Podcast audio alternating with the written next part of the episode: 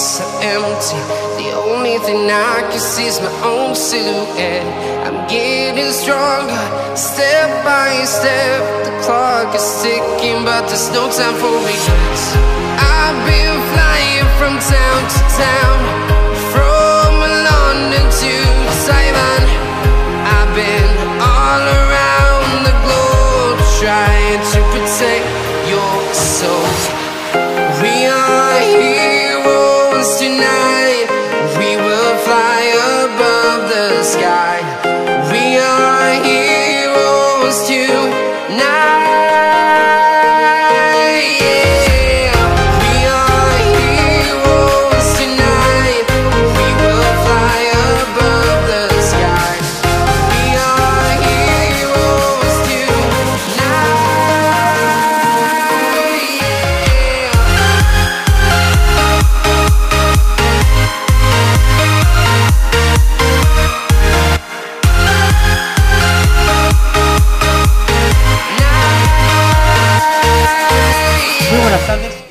al vigésimo quinto Flato Podcast de la tercera temporada con la crónica de un rally loco, un rally Turquía loco. Mucha piedra y pues mucha piedra es mucho pinchazo. Los pilotos tenían miedo y la verdad es que, aunque a veces en este programa lo hemos dicho que los pilotos tienden a ser un poco, un poco niñas lloronas, esta vez no, esta vez tenían bastante razón. Había muchas piedras y había muchos pinchazos. Y a eso se sumó pues que encima tuvimos a un Oyer que les iba sorteando, que incluso abriendo, abriendo pista pudo mantenerse arriba, y, pero cuando estaba líder, primer tramo del domingo, pues dijo el motor basta y adiós. Creo recordar que incluso tuvo hasta un susto con tema de incendio, o sea que... O sea que fue un rally complicado para el francés, pero no así para su compañero de equipo, el Finemas, que esquivó los pinchazos, que esquivó los problemas y que en su tercera ha su tercera victoria en el mundial de toda su carrera, la segunda con Toyota, la segunda este año y con solo tres victorias en el mundial en toda su vida está ahora mismo como claro favorito para llevarse el título. Segundo quedó Newville, que aunque sigue estando un poco cerca, se acerca un poco, sigue estando algo lejos todavía, le, todavía necesita un poco carambola. Y bueno, cerró el podium Sebastián Loeb, que ya de primeras me dio la razón a mí en las declaraciones nada más terminar el rally. No quiso decir que era su último rally en el mundial. Que seguramente le volvamos a ver alguna vez. Y que por un momento, aprovechando el orden de salida, tuvo sus momentillos de estar líder de la prueba y nos hizo soñar con que volviera a marcarse en Cataluña.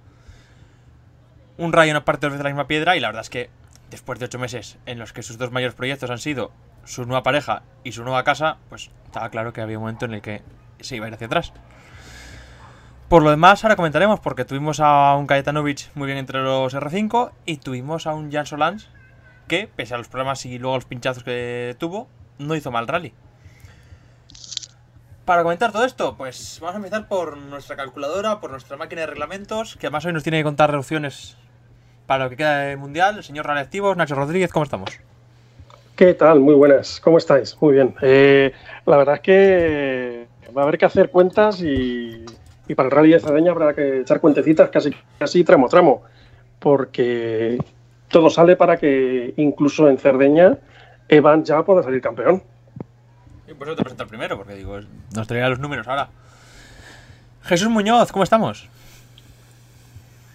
Muy buenas, pues por aquí muy bien, con muchas ganas de, de hablar un poquito de, de lo que ha pasado en Turquía y de todo lo demás. Y nada, bueno, hay que decir que mm, tampoco te vengas muy arriba, Alejandro, porque eh, Loeb no dijo eh, voy a correr ni nada de eso, simplemente eludió un poco la pregunta y ya está. No, bueno, pues si, que- si lo tienes claro, no la, si lo tienes claro, no la eludes. Bueno, no, simplemente le preguntaron si era su último rally y dijo, no, no entiendo la pregunta, tal, y se empezó a reír. Sí, claro, O sea, porque, decir, porque decir una polla así de gorda, pues está feo, pero. bueno, Pero claro. Mario Torres, ¿cómo estamos? Hola, muy buenas. Pues, pues bien, contento con el resultado en- de Jan y casi gana Nubir. Hombre, a ver, el resultado no es bueno, ¿eh? A ver, Más, más bien los tramos sueltos que ha tenido. a ver, ya, ya por fin tuvo algún destello bueno en el mundial, por fin, pero repito, casi gana Nubir. Poco a poco es un año muy complicado. Vamos a cerrar por aquí el turno de introducción. Leandro, ¿cómo estamos? Muy buenas, ¿cómo estamos? Eh, bien, todo bien por acá. Eh, que complete un poco lo que habías dicho en la introducción, un rally de, de problemas de neumáticos, de pinchaduras, pero más bien... Y un buen, ra- y un buen rally para los sudamericanos, Leandro. Sí, sí, porque tuvimos podio de Marquito Bulacio. eh, además creo que también terminó... eh, no, me parece que en el top 10 general no. Pero sí estuvo en un momento en posición de... No, sí, todo 10, justo. Décimo. Ah, bien, perfecto. No, porque había unos cambios ahí al final de la clasificación con el WRC2, pero bueno, está bien. Eh, líder del campeonato, del WRC3. eh, y también un podio que estuvo cerca, pero no se pudo concretar para Emilio Fernández, que terminó séptimo. Eh, así que bueno, buen rally para ellos, buen rally también para Toyota, obviamente en Hombre, te, me, mayor. te me has dejado por el camino Alberto Heller. Sí, Alberto que ha terminado cuarto, eh, que ha tenido la verdad un rally de menor a mayor, para lo que es, llevaba, él llevaba desde eh, marzo sin competir, desde México. Había hecho solamente eh, FAFE México y acá Turquía. Un periodo de inactividad bastante grande y la verdad que volvió y incluso con navegante nuevo, Omar Martí, bastante bien. Bueno, y ya, pues empezando por, por el principio, hoy no tenemos a Iván, que la verdad le echamos de menos. Así que va a tener que ser Nacho el que se anima esta vez a hacer la crónica de Turquía. Así que todo tuyo y a ver qué nos cuentas. Sobre todo le voy a echar de menos yo, que me toca a mí hacer la crónica. bueno, y todos los que nos siguen. Pero bueno, vamos a intentar suplir al gran Iván y nos hemos tomado aquí unas pequeñas notitas para iros contando qué, qué pasó en Turquía. Mira, lo primero es que el, el campeonato llegaba a Turquía con Oyer como líder y con Tana Kinubil, sobre todo este segundo, con necesidad de, de remontar a marchas forzadas. El rally en sí estaba dividido en tres etapas, una cortita el viernes y, luego la, gran etapa que era el sábado y el domingo que bueno que también había una etapa sobre todo con un tramo que veremos luego que, iba a marcar todo el todo el rally la, eh, corta etapa del domingo del viernes perdón solo tenía dos especiales sumaban aproximadamente unos 20 kilómetros en las dos y tenía su importancia porque iba a determinar el orden de salida de las dos posteriores, que, eran, que son obviamente más extensas y, y, eran bastante más duras. Recordáis que en el podcast de la semana pasada teníamos dudas porque el reglamento no lo dejaba claro, si era en el service del segundo día, del sábado, cuando se iba a poner ya el orden de, de la clasificación del rally, o, iba a ser al final de la primera etapa, o iba a ser al, final de la segunda, pues bueno, estos dos primeros tramitos servían para colocar a los pilotos para lo que restaba del rally. En los dos tramos de la etapa del viernes, Loeb, eh, que ha estado, como decía Alejandro, sin prácticamente actividad, sobre todo en rallies, desde el monte, eh, además estaba favorecido por la posición de salida y por las, mejores que, las mejoras que se ha encontrado en el Hyundai, pues se puso líder al terminar el día.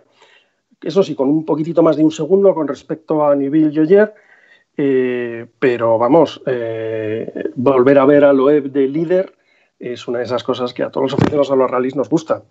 Será la casualidad de que en los dos últimos rallies se han batido dos récords, uno de precocidad, siendo Cale Robampera el piloto más joven en liderar un rally del mundial, y otro de longevidad, siendo Loeb eh, este viernes el piloto con más edad en eh, liderar un rally del mundial.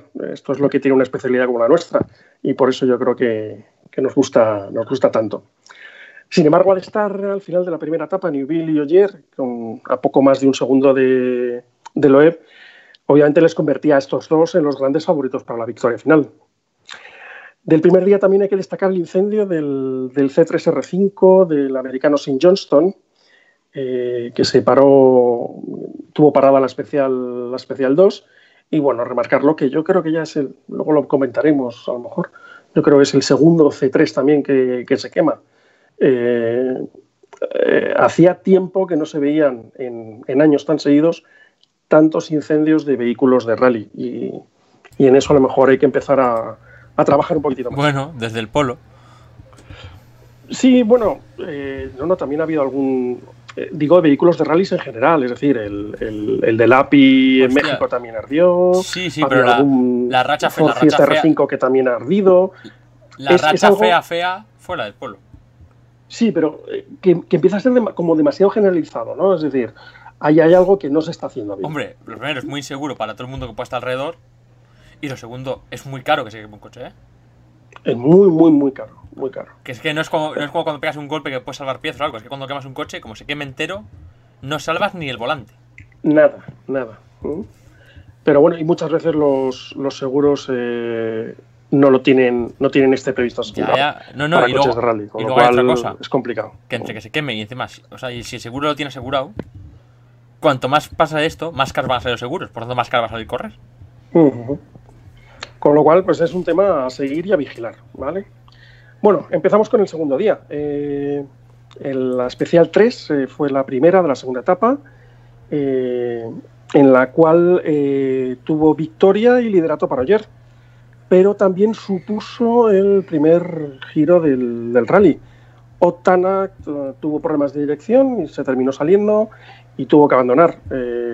Al final, la salida de pista eh, que le deja prácticamente cao en la lucha por el Mundial. Recordemos que ahora cada tramo que no compite son 10 minutos y saliéndose en el primero de, de la segunda etapa son 60 minutos que te iban a caer sí o sí. Con lo cual, puntos aquí coger era complicado ya y bueno, pues eh, Tanak se, se reengancharía el domingo, pero ya con la única posibilidad de sumar puntos en la Power Stage. El resto del bucle, del bucle mañanero se, se vio un, un- una lucha entre mano a mano ahí entre Oyer y Neuville y terminó con el francés líder tras prácticamente 75 kilómetros contra el crono por solo 1,6 segundos de diferencia. Por detrás de estos dos estaban Evans, Loeb y Roban Pera eh, y, aún con el achuchón de los Ford. Eh, de los cuales eh, solo Suninen estaba pegado al resto de los demás. eh, tanto Lapi como Greensmith ya estaban totalmente descolgados.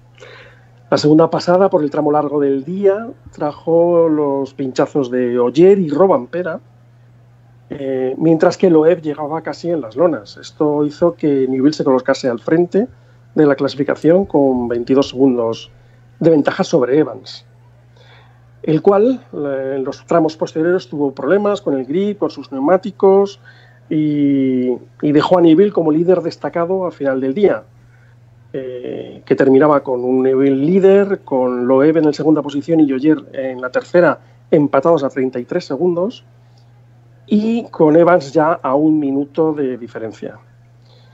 Eh, Robapera seguía en el punto de mira de Suninen, que seguía siendo el mejor Ford, y Lapi estaba perdiendo territorio con terreno con respecto a Greensmith. Por detrás Lubet, eh, bueno, era el último WRC que bastante tenía con rodar en ritmo y no romper. Llegamos a la jornada del domingo. El domingo arrancaba en la madrugada española con parte de guerra casi, más que un tramo de rally. El tramo 9, que se llamaba Cetibelli, tenía 38,15 kilómetros y que seguro que va a quedar en el recuerdo de los aficionados por bastante tiempo. Y todo lo que pudo pasar, pasó en este tramo. ¿no? Vamos a hablar primero de casi de los abandonos. ¿no? el mejor Ford era Sunine y tuvo que abandonar este tramo por la suspensión trasera derecha rota. Lubet también tuvo que abandonar eh, por tema de rotura mecánica. Pero estos 38 kilómetros daban para mucho más. Y más si están llenos de piedras casi que sirven, para levantar catedrales. Tanak se vio retrasado por problemas con el interfono, perdió 31 segundos con el vencedor del tramo. Robampera pinchó, paró a cambiar la rueda y perdió 1,54. Lo mismo le pasó ayer, pinchó, pinchó, cambió la rueda, perdió 1,14. Lapi lo mismo, 2,13 de pérdida. Y Newville igual, 1,48. Loeb no se salvó del pinchazo, pero eh, decidió aguantar y perdió aproximadamente un minuto y 20 segundos. Aquí el único que no hemos nombrado ha sido a Evans, que fue el único que no tuvo grandes problemas. Eh, el tramo de Cetibelli le dejó en cabeza el rally con 46 segundos con 9 décimas de ventaja sobre ayer, que en ese momento se había colocado segundo, sobre todo porque casi casi marcó un récord en el cambio de ruedas que lo tiene bastante más entrenado que el resto de sus compañeros. Con tanto problema entre todos, el inglés Greensmith no solo hizo un tercero scratch para enmarcar, sino que se colocaba sexto de la general y primer Ford. Eh, lo dicho, va a ser un tramo este que se va a recordar durante mucho tiempo. Sabiendo Neville que lo único que le valía era casi la victoria, eh, se lanzó por ella. Evan sentía la presión y calaba en una horquilla en el tramo 10, lo que apretaba todavía más la lucha por la victoria. El segundo paso por el mítico tramo de Cetibelli y otro golpe de efecto. El Toyota de ayer había demostrado anteriormente que tenía algunos problemas eléctricos o de embrague, pero el caso es que el coche no iba redondo, pinchazos aparte. Pero fue en este tramo eh, cuando, eh, en este tramo donde el coche se paró totalmente, eh, salió humo ya blanco por, por el vano motor, mm, bueno, una llamita, algo así, de algo de, de aceite que se vio quemar, pero... yo lo que, eso yo lo que es- vi es que le pegó con el extintor. Sí, pero bueno, eso lo hacen ya casi directamente como, como precaución, porque empieza a salir de rotura del motor, empieza a salir mm, aceite y líquidos muy calientes que en cualquier momento pueden caer sobre discos de freno o algo así y prender. Humo blanco, rotura de motor y, la verdad es que dejó, le hizo bastante daño, porque le hizo perder una tercera plaza que tenía prácticamente conseguida y asegurada y que, y que prácticamente le dejaba acariciando el título. Eh, con Oyer ya en la cuneta, el nuevo ataque de Neuville era insuficiente para poner en problemas al líder Evans. Loeb amarraba el tercer peldaño del podio y Lapi volvía a pinchar. Y ya con esto llegamos a la Power Stage. Los cinco puntos extra fueron para Neuville, que se lanzó a saco. Eh, ganó por muy poquito a Tanak, que también sumó puntos, y luego ya más detrás Robampera y Evans, que empataron en tiempo, pero Robampera terminó siendo tercero por, las décimas de segundo y quinto y con un puntito extra Loeb. Con lo cual nos deja finalmente victoria y liderato del mundial para Evans, seguido de Newville. Loeb completa el podio. Hay que destacar el quinto puesto de Greensmith y que también cuatro vehículos de Rally 2, Cayetanovich, Tiedemann, Formó y Bulacia, quedaron entre los diez primeros. Las cuentas del Mundial dejan a Evans con, pues con una primera bola de partidos ya para, para ser campeón en Cerdeña. Eh, aunque tiene solo 18 puntos de ventaja sobre Oyer, eh, todo lo que sea salir de Cerdeña con 31 puntos de ventaja sobre el francés o 30 sobre el resto, eh, le harían campeón. Las cuentas son muchas porque no solo hay que contar la posición del rally, sino los puntos que sumas en la Power Stage, pero no sería absolutamente descabellado que eh, Evans pudiese salir ya de líder, o no, y entonces habrá que jugárselo todo en, en IPRES. La verdad es que tiene todas las de ganar, lidera el Mundial con 97 puntos, sobre Oyer que tiene 79, Tanak 70, a los mismos puntos que Cale Robampera, y Neuville con 65.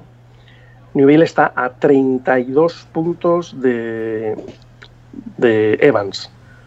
Todo lo que sea quedar por detrás de Evans y no superarle es ya decir adiós, ya llegar a la última cita, la de casa precisamente, sin opciones al título. Vamos a ver un poquitito el WRC2, que había solamente al final tres en la salida. Tineman, Formó Espera, y espera, espera, no te, no te me lances. Vamos a, vamos a hablar. Vamos a hablar primero de World hacemos análisis y ya vamos luego con las satélites. Muy bien, perfecto. No rompan el guion del director, por favor. ¿no? No, hombre, pero por, porque luego. por- eh, ¿puedo hacer una Que acá el que manda el señor puntualización? pescador. dime. Claro, claro que puedes hacer todas las puntualizaciones que quieras.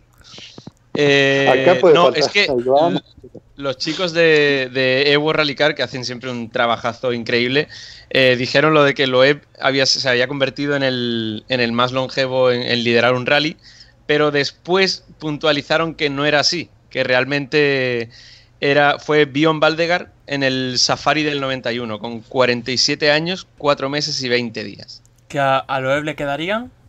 Que a Loeb le quedarían pues unos 10 meses. Yeah. Tiene Ah, amigo, 46. pues yo- Claro, yo me fié de la primera, no he visto la rectificación. ¿Mm? Sí, justo después, mm, no sé, cuestión de un rato, eh, rectificaron y dijeron que era Valdegar. Ah, vale, vale, vale. Pues entonces, pues una pena porque había dado un dato precioso, Sí, absolutamente precioso. romántico de la especialidad y, y los chicos me la han jodido, pero me la han jodido con razón. claro. Te la han jodido, sí. Y además, tengo que decir que cuando empezó a haber pinchazos y pinchazos en, en la primera pasada por Setibelli, eh, yo estaba de verdad deseando que Loeb llegase a meta sin, sin problemas, porque es que, es que tenía la victoria ahí. Es que si no hubiese pinchado, con ese minuto y 20 o algo así que perdió, ahí es donde se le fue la victoria. Pero la tenía, si no hubiese pinchado, la tenía en la mano. Porque al final llegó a la meta en el último tramo a menos de un minuto y en ese tramo perdió uno, no sé si fue 1.20 o algo así. Y es que podría haber ganado. Y tú imagínate lo que hubiese sido que ganase Loeb este rally. Bueno, bueno, hubiese sido un- una revolución sido absoluta. una locura. Sí, sí, sí. Y yo estaba de verdad, estaba, me acuerdo hablando por el grupo, creo que era con Iván, que decía, Buah, al final gana Loeb, gana Loeb, y justo salió que estaba pinchado y ya dije, Buah, no me lo puedo creer.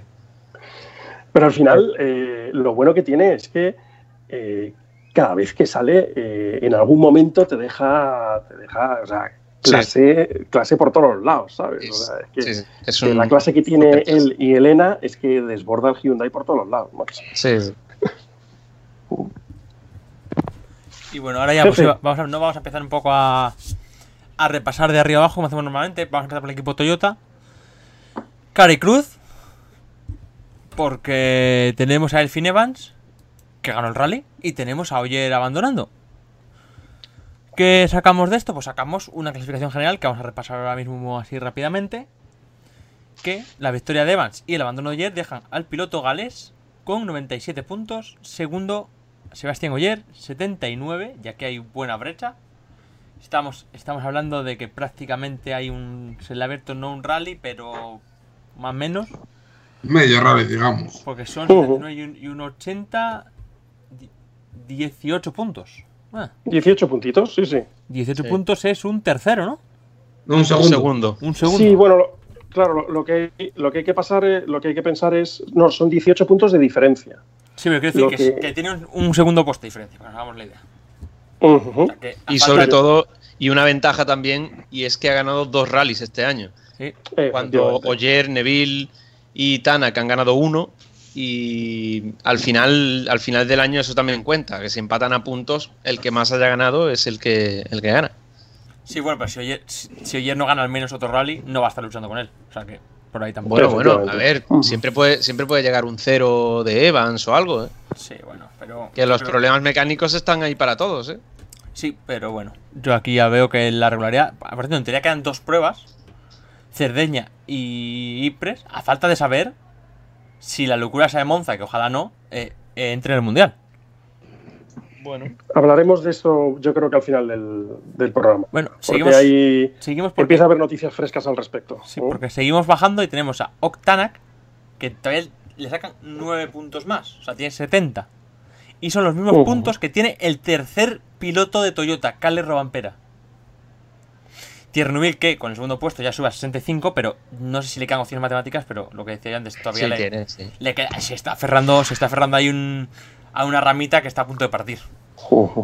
Sí. Digamos, digamos que la diferencia de, de Evans con, con Tanak y con Kale, que son 27 puntos, estamos hablando de que 27 es un primero del rally y un tercero de un, de un Power Stage. ¿no? La verdad es que Eh, eh, si le saca tres puntos más de diferencia a, a ambos en, en el rally de Cerdeña, Sí. ya dejarían de contar para el título. Se acabó para ellos, sí. estamos hablando de que prácticamente este rally ha hecho dos cosas. La primera, colocar a Evans en una posición que no se le ha imaginado en su puñetera vida. Y la segunda es casi casi, pese al buen resultado de Newville, soltar a Hyundai de la pelea. Sí, sí, Pues sí. eh, Hyundai tiene que apostarlo ya todo a Tanak y dejar a Newville en plan alma, alma libre, sin táctica, eh, aunque puede verse perjudicado a partir de ahora para dejarle un mínimo hilo de esperanza a ¿no? Tanak. Es que claro, el problema de esto es que el que mejor venía Hyundai era Tanak y el que venía apurado era Newville. Y le han salido las cosas al revés al equipo Sí. al equipo eh, surcoreano, ¿verdad? Sur- Surcoreano, afincado en Alemania. Ujú. Pues sí. Y sobre todo que, bueno, eh, Neville pues llegó a la, a la última etapa liderando el rally con más de me- medio minuto de ventaja y tal, que podría haberse llevado una victoria que lo hubiese catapultado en el, campe- en el campeonato. Y al final, bueno, pues ese pinchazo en la primera pasada por Setivelli, pues, Tampoco, tampoco le hubiera enganchado mucho, mucho más, ¿eh? hombre, mucho, mucho Bueno, más, le, ¿no? hubiera Pero- dejado, le hubiera dejado en la misma posición que está Tanak. Sí. pero lo, lo hubiese dejado, lo hubiese dejado dos puntos por delante de Tanak y de Robampera. ¿eh? Sí, pero es que la realidad es que Tanak y Robampera tampoco tienen tantas opciones. Por cierto, Ya, bueno. un dato así curioso: el tercer piloto de Toyota tiene las mismas opciones de título que el primero de Hyundai. Ya, ya. Duro. Pero bueno. y, y eso que Toyota empieza a, a- a notársele un poco las costuras, me explico. Eh, Sí. Tuvieron problemas en Estonia los tres, más o menos, con los neumáticos, en las mismas circunstancias. Lo hablamos aquí en el podcast. Aquí eh, los problemas de- del coche de, de Ogier no fueron solo el, el tema este de la rotura del motor en el penúltimo tramo, sino que ya durante el día anterior había tenido ahí como una especie de gremlins eléctricos, no sabemos si embrague y tal, que de pronto Sí, venían, que- se iban. Creo que era en el cambio, creo, o eso dijo Mm. él. Sí, sí, tiraba el coche ahí con el embrague y tal, y Ujú, entonces sí. había algo ahí que no, que no iba bien. eh, se reprodujo el domingo y fue fatal. La verdad es que llega a aguantar mm, 20 kilómetros más y, y se va con un segundo, un tercer puesto que le, deja, le dejaba el título en bandeja de plata. Pero así son los rallies, hay que llegar. Sí. Pero bueno, no, aquí el único que ha, se ha librado de problemas ha sido Elfin, Kale ha tenido sus pinchazos, eh, pero bueno, se están viendo ahora que los Hyundai eh, les han cogido la delantera. No hay más que ver eso, pues a un Loeb ocho meses en casa, mm, que lo que ha cogido con, con volante era cortar céspedes, y, y coge un coche que está en forma y que se pone ahí. ¿Alguna, Sí, sí. alguna otra cosa? Eso no te fíjate- que por dónde va. ¿Alguna otra cosa cogido también? Fíjate lo que, lo que es Turquía y lo, y lo que es el Mundial de Rallys, ¿eh? que, que el Finn Evans estaba haciendo una temporada buenísima, estaba en todos los rallies muy, muy fuerte, la verdad. Sí, pero, todos- pero todos Y- pensábamos que le iba a pegar ayer con el mazo. Bu- Bueno, sí, eso antes de la temporada todo el mundo pensaba No, que. no, bueno, y antes, ayer- no, y antes, y antes de Turquía también pensábamos todos que le iba a pegar ayer con el mazo. Bueno, pero me refiero Bueno, a que, que a ver, Evans, eh, Evans estaba ayer- haciendo una, un- una temporada que estaba siendo muy, muy, muy buena y ha llegado a Turquía y parecía estar bastante por detrás de Oyer. Y fíjate que al final lo que es Turquía, que, que- que- que es, un, es un infierno, y al final el piloto que, que menos parecía que se podía llevar la victoria es el que se la ha llevado. ¿eh? Yo no digo nada, pero el Finn Evans puede ser, puede ser campeón del mundo con tres victorias en el Mundial de Rallys. Sí, Sí. bueno, también Sí, ha habido ¿por qué campeones no? de Europa sin ninguna victoria. Sí, sí. No, no, pero no con tres victorias este año, con tres victorias en toda su carrera. Pero bueno, Sí, este bueno, año pero es que dos. dos son este año. dos Ya, ya, ya, ya, explica siete ha ganado ahí un 20% de las Oje. pruebas. Claro. Que Richard Barnes fue Ojeda campeón ganó- con una victoria, ¿sabes? Sí. Claro, Yojeda entonces- Yojeda ganó un europeo sin ninguna. No, no, no, Y no, Peter no, Solberg ha no, ganado, y- ganó un mundial sin victorias, ¿no? Eh, No. no. Ver si no, ganó. no, no, ganó no fue alguna. Solberg, perdona. Eh, ha habido aquí uno que ha ganado sin. Ah, no, coño, estoy equivocando la Fórmula 1, perdóname. con Keke Rosberg, tío. Me estoy equivocando con Keke Rosberg. Rosberg. Sí, ganó una solo, igual que Richard Barnes, por ejemplo. Por cierto, en una, una 2001. cosa, una cosa de Rosberg, puntuación. Padre, triste, hijo triste, ¿eh? madre Dios, qué familia. Familia horchatita. En fin. Pero bueno, que, que al final lo que hay que ver es que eh, Oyer estaba donde tenía que estar en el momento que tenía que estar. El que le ha echado ha sido el coche. Es decir, no ha sido un error tipo Neville, no ha sido un algo tipo a ver cómo se dice Tanak, que bueno, que no está claro si es una piedra que rompió la dirección o rompió la dirección dando un golpe, pero bueno, es decir, ahí es que el coche lo ha dejado tirado. Cuando te deja tirar el motor, eh, no es que lo hayas tratado mal, no es que, sino simplemente que ahí había algo que no iba bien.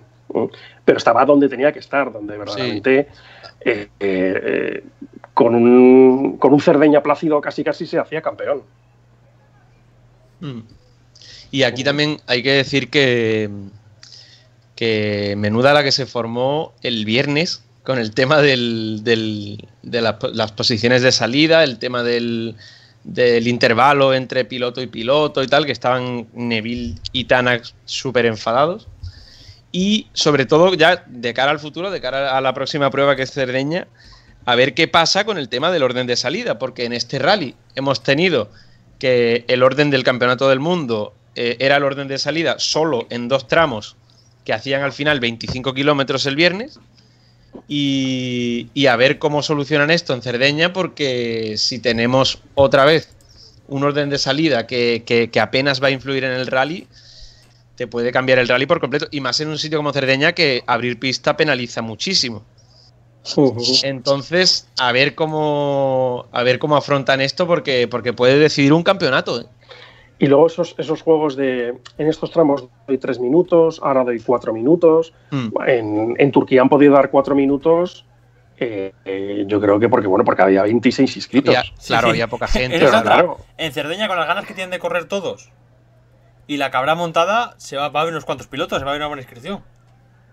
Sí, sí, sí. Sí, de cuenta que el año pasado hubo bastantes problemas con el, con el polo en suspensión. Se acordarán con las disputas que había entre Toyota, Hyundai, Adamo, MIC, el tema de retrasar los orden, el orden de salida y demás. Hmm. Eh, y con respecto al- a la definición de la reversión, yo creo que lo que se necesita en este momento es, eh, con todo respeto por el campeonato, eh, más claridad información porque hasta el día anterior Sí, Rally de Turquía estábamos con la versión de que se iba a, a revertir el orden en la mitad del bucle de, entre el segundo y el primer bucle del sábado, que era lo que de hecho estaba publicado en el sitio oficial del campeonato. sí, sí.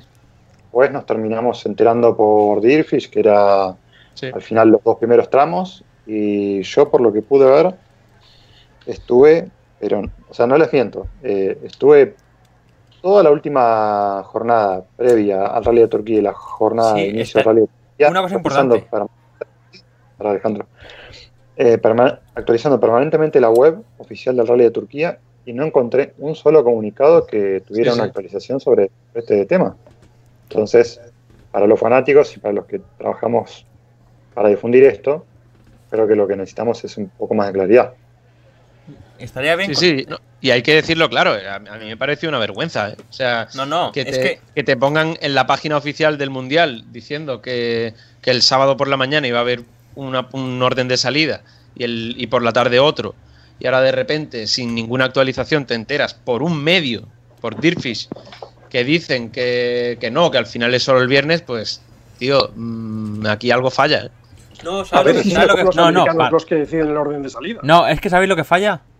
Que los periodistas piratas que están contratados a Dirfish, piratas no de no de ilegales, sino piratas de que son ingleses, están contratados por Dirfish, muchas veces son los mismos que escriben en el Mundial, y parece que se han creído que el Dirfish es la nueva página del Mundial. No puedo dar fe de que sean los mismos, no, no lo creo, No. pero yo lo que No son los mismos, ¿eh? Y son los, y son los periodistas que cortan el bacalao por allí y que, lo- y que No, al igual eran, que... ex, eran ex del Mundial. Sí, bueno, pero lo de trabajando siempre. para Sí, Dirtfish. sí, ya. Y- Son ex del Mundial.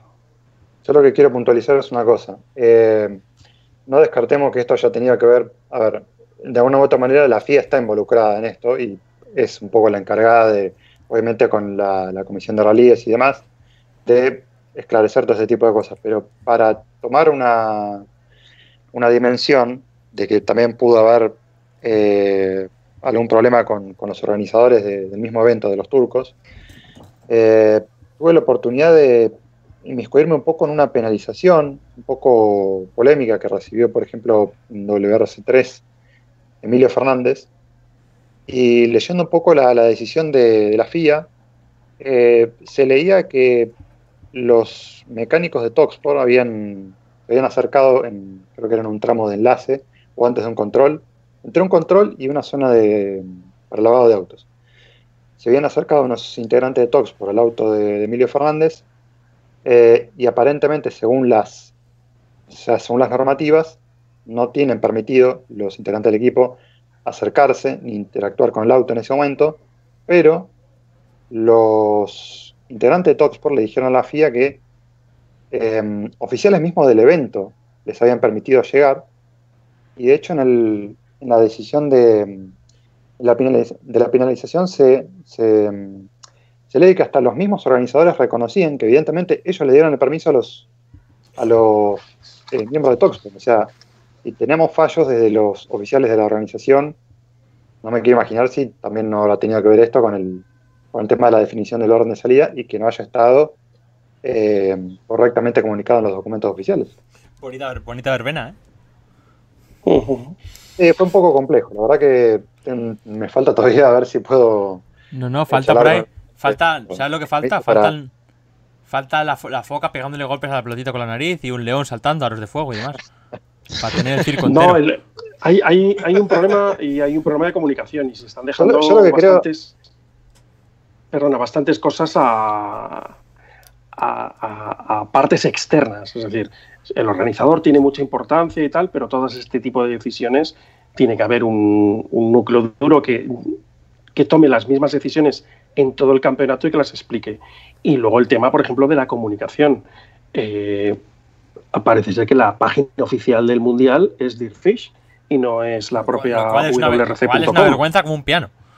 Sí, sí, sí, sí. eh, te Porque de además, cualquier- cosas porque además de- cualquier de otro medio acreditado- de rallies eh, posibles y todo eso por una página ajena al mundial que por la misma página del No, mundial. no, es que Entonces, además cualquier, cualquier medio te puede coger, te puede plantear una denuncia por, por impedir la competencia, mínimamente. No, yo no, a ver, yo no estoy en contra de eso. O sea, no, no, no. Yo- ya no es por competencia, ¿no? Si- ellos se enterarán antes. Si los que tienen que saber todas esas cosas son los de la página oficial. Es decir, tú tienes. eh, eh, a ver, a ver cómo, cómo te explico esto. Tú tienes un producto, ¿vale? Y, y es tuyo. Y tú lo dominas. Y tú sabes quién va a ver un, a preinspeccionar un rally y quién no. O por lo menos lo tienes que saber. Si viene alguien y si te adelantas la noticia, Ya, es pero que cuando estás siempre. haciendo las cosas pero- muy mal. No, no, cuando siempre, cuando siempre, cuando siempre es el mismo. Y cuando siempre, y cuando siempre pasa lo de siempre, es decir, siempre Tearsfish primero y luego la web del mundial, hay algo más.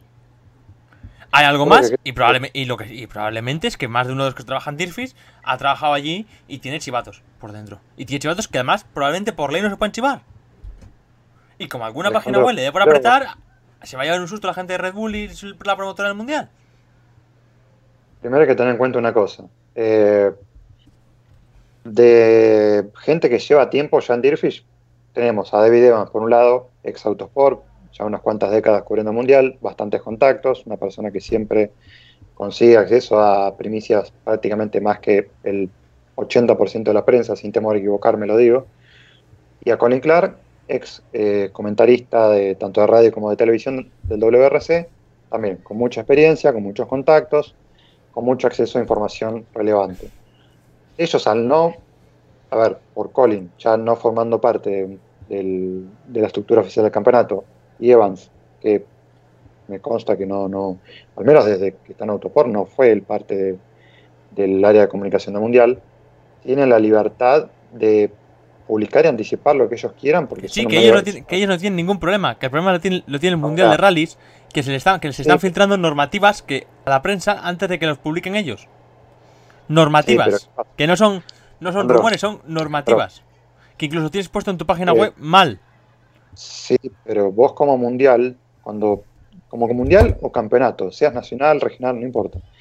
Vos si vas a comunicar algo o a publicar algo, siendo una fuente oficial del propio campeonato, lo que tenés que comunicar es cuando esté oficialmente confirmado. Hasta tanto, no te podés incinerar en publicar, sí, vamos a tener IPRES, no vamos a tener IPRES, va a estar Monza, no va a estar Monza, van a habilitar la congelación de motores, no la van a habilitar. O sea, el campeonato no se puede dar ese lujo porque es una fuente oficial de información y por tanto, si no es información oficial ya confirmada eh, o algo que le adelanten o que le den permiso al propio campeonato, eh, claramente no tienen la, la potestad del permiso y tampoco quedaría bien, por supuesto. En cambio, un medio ex- externo tiene toda la libertad.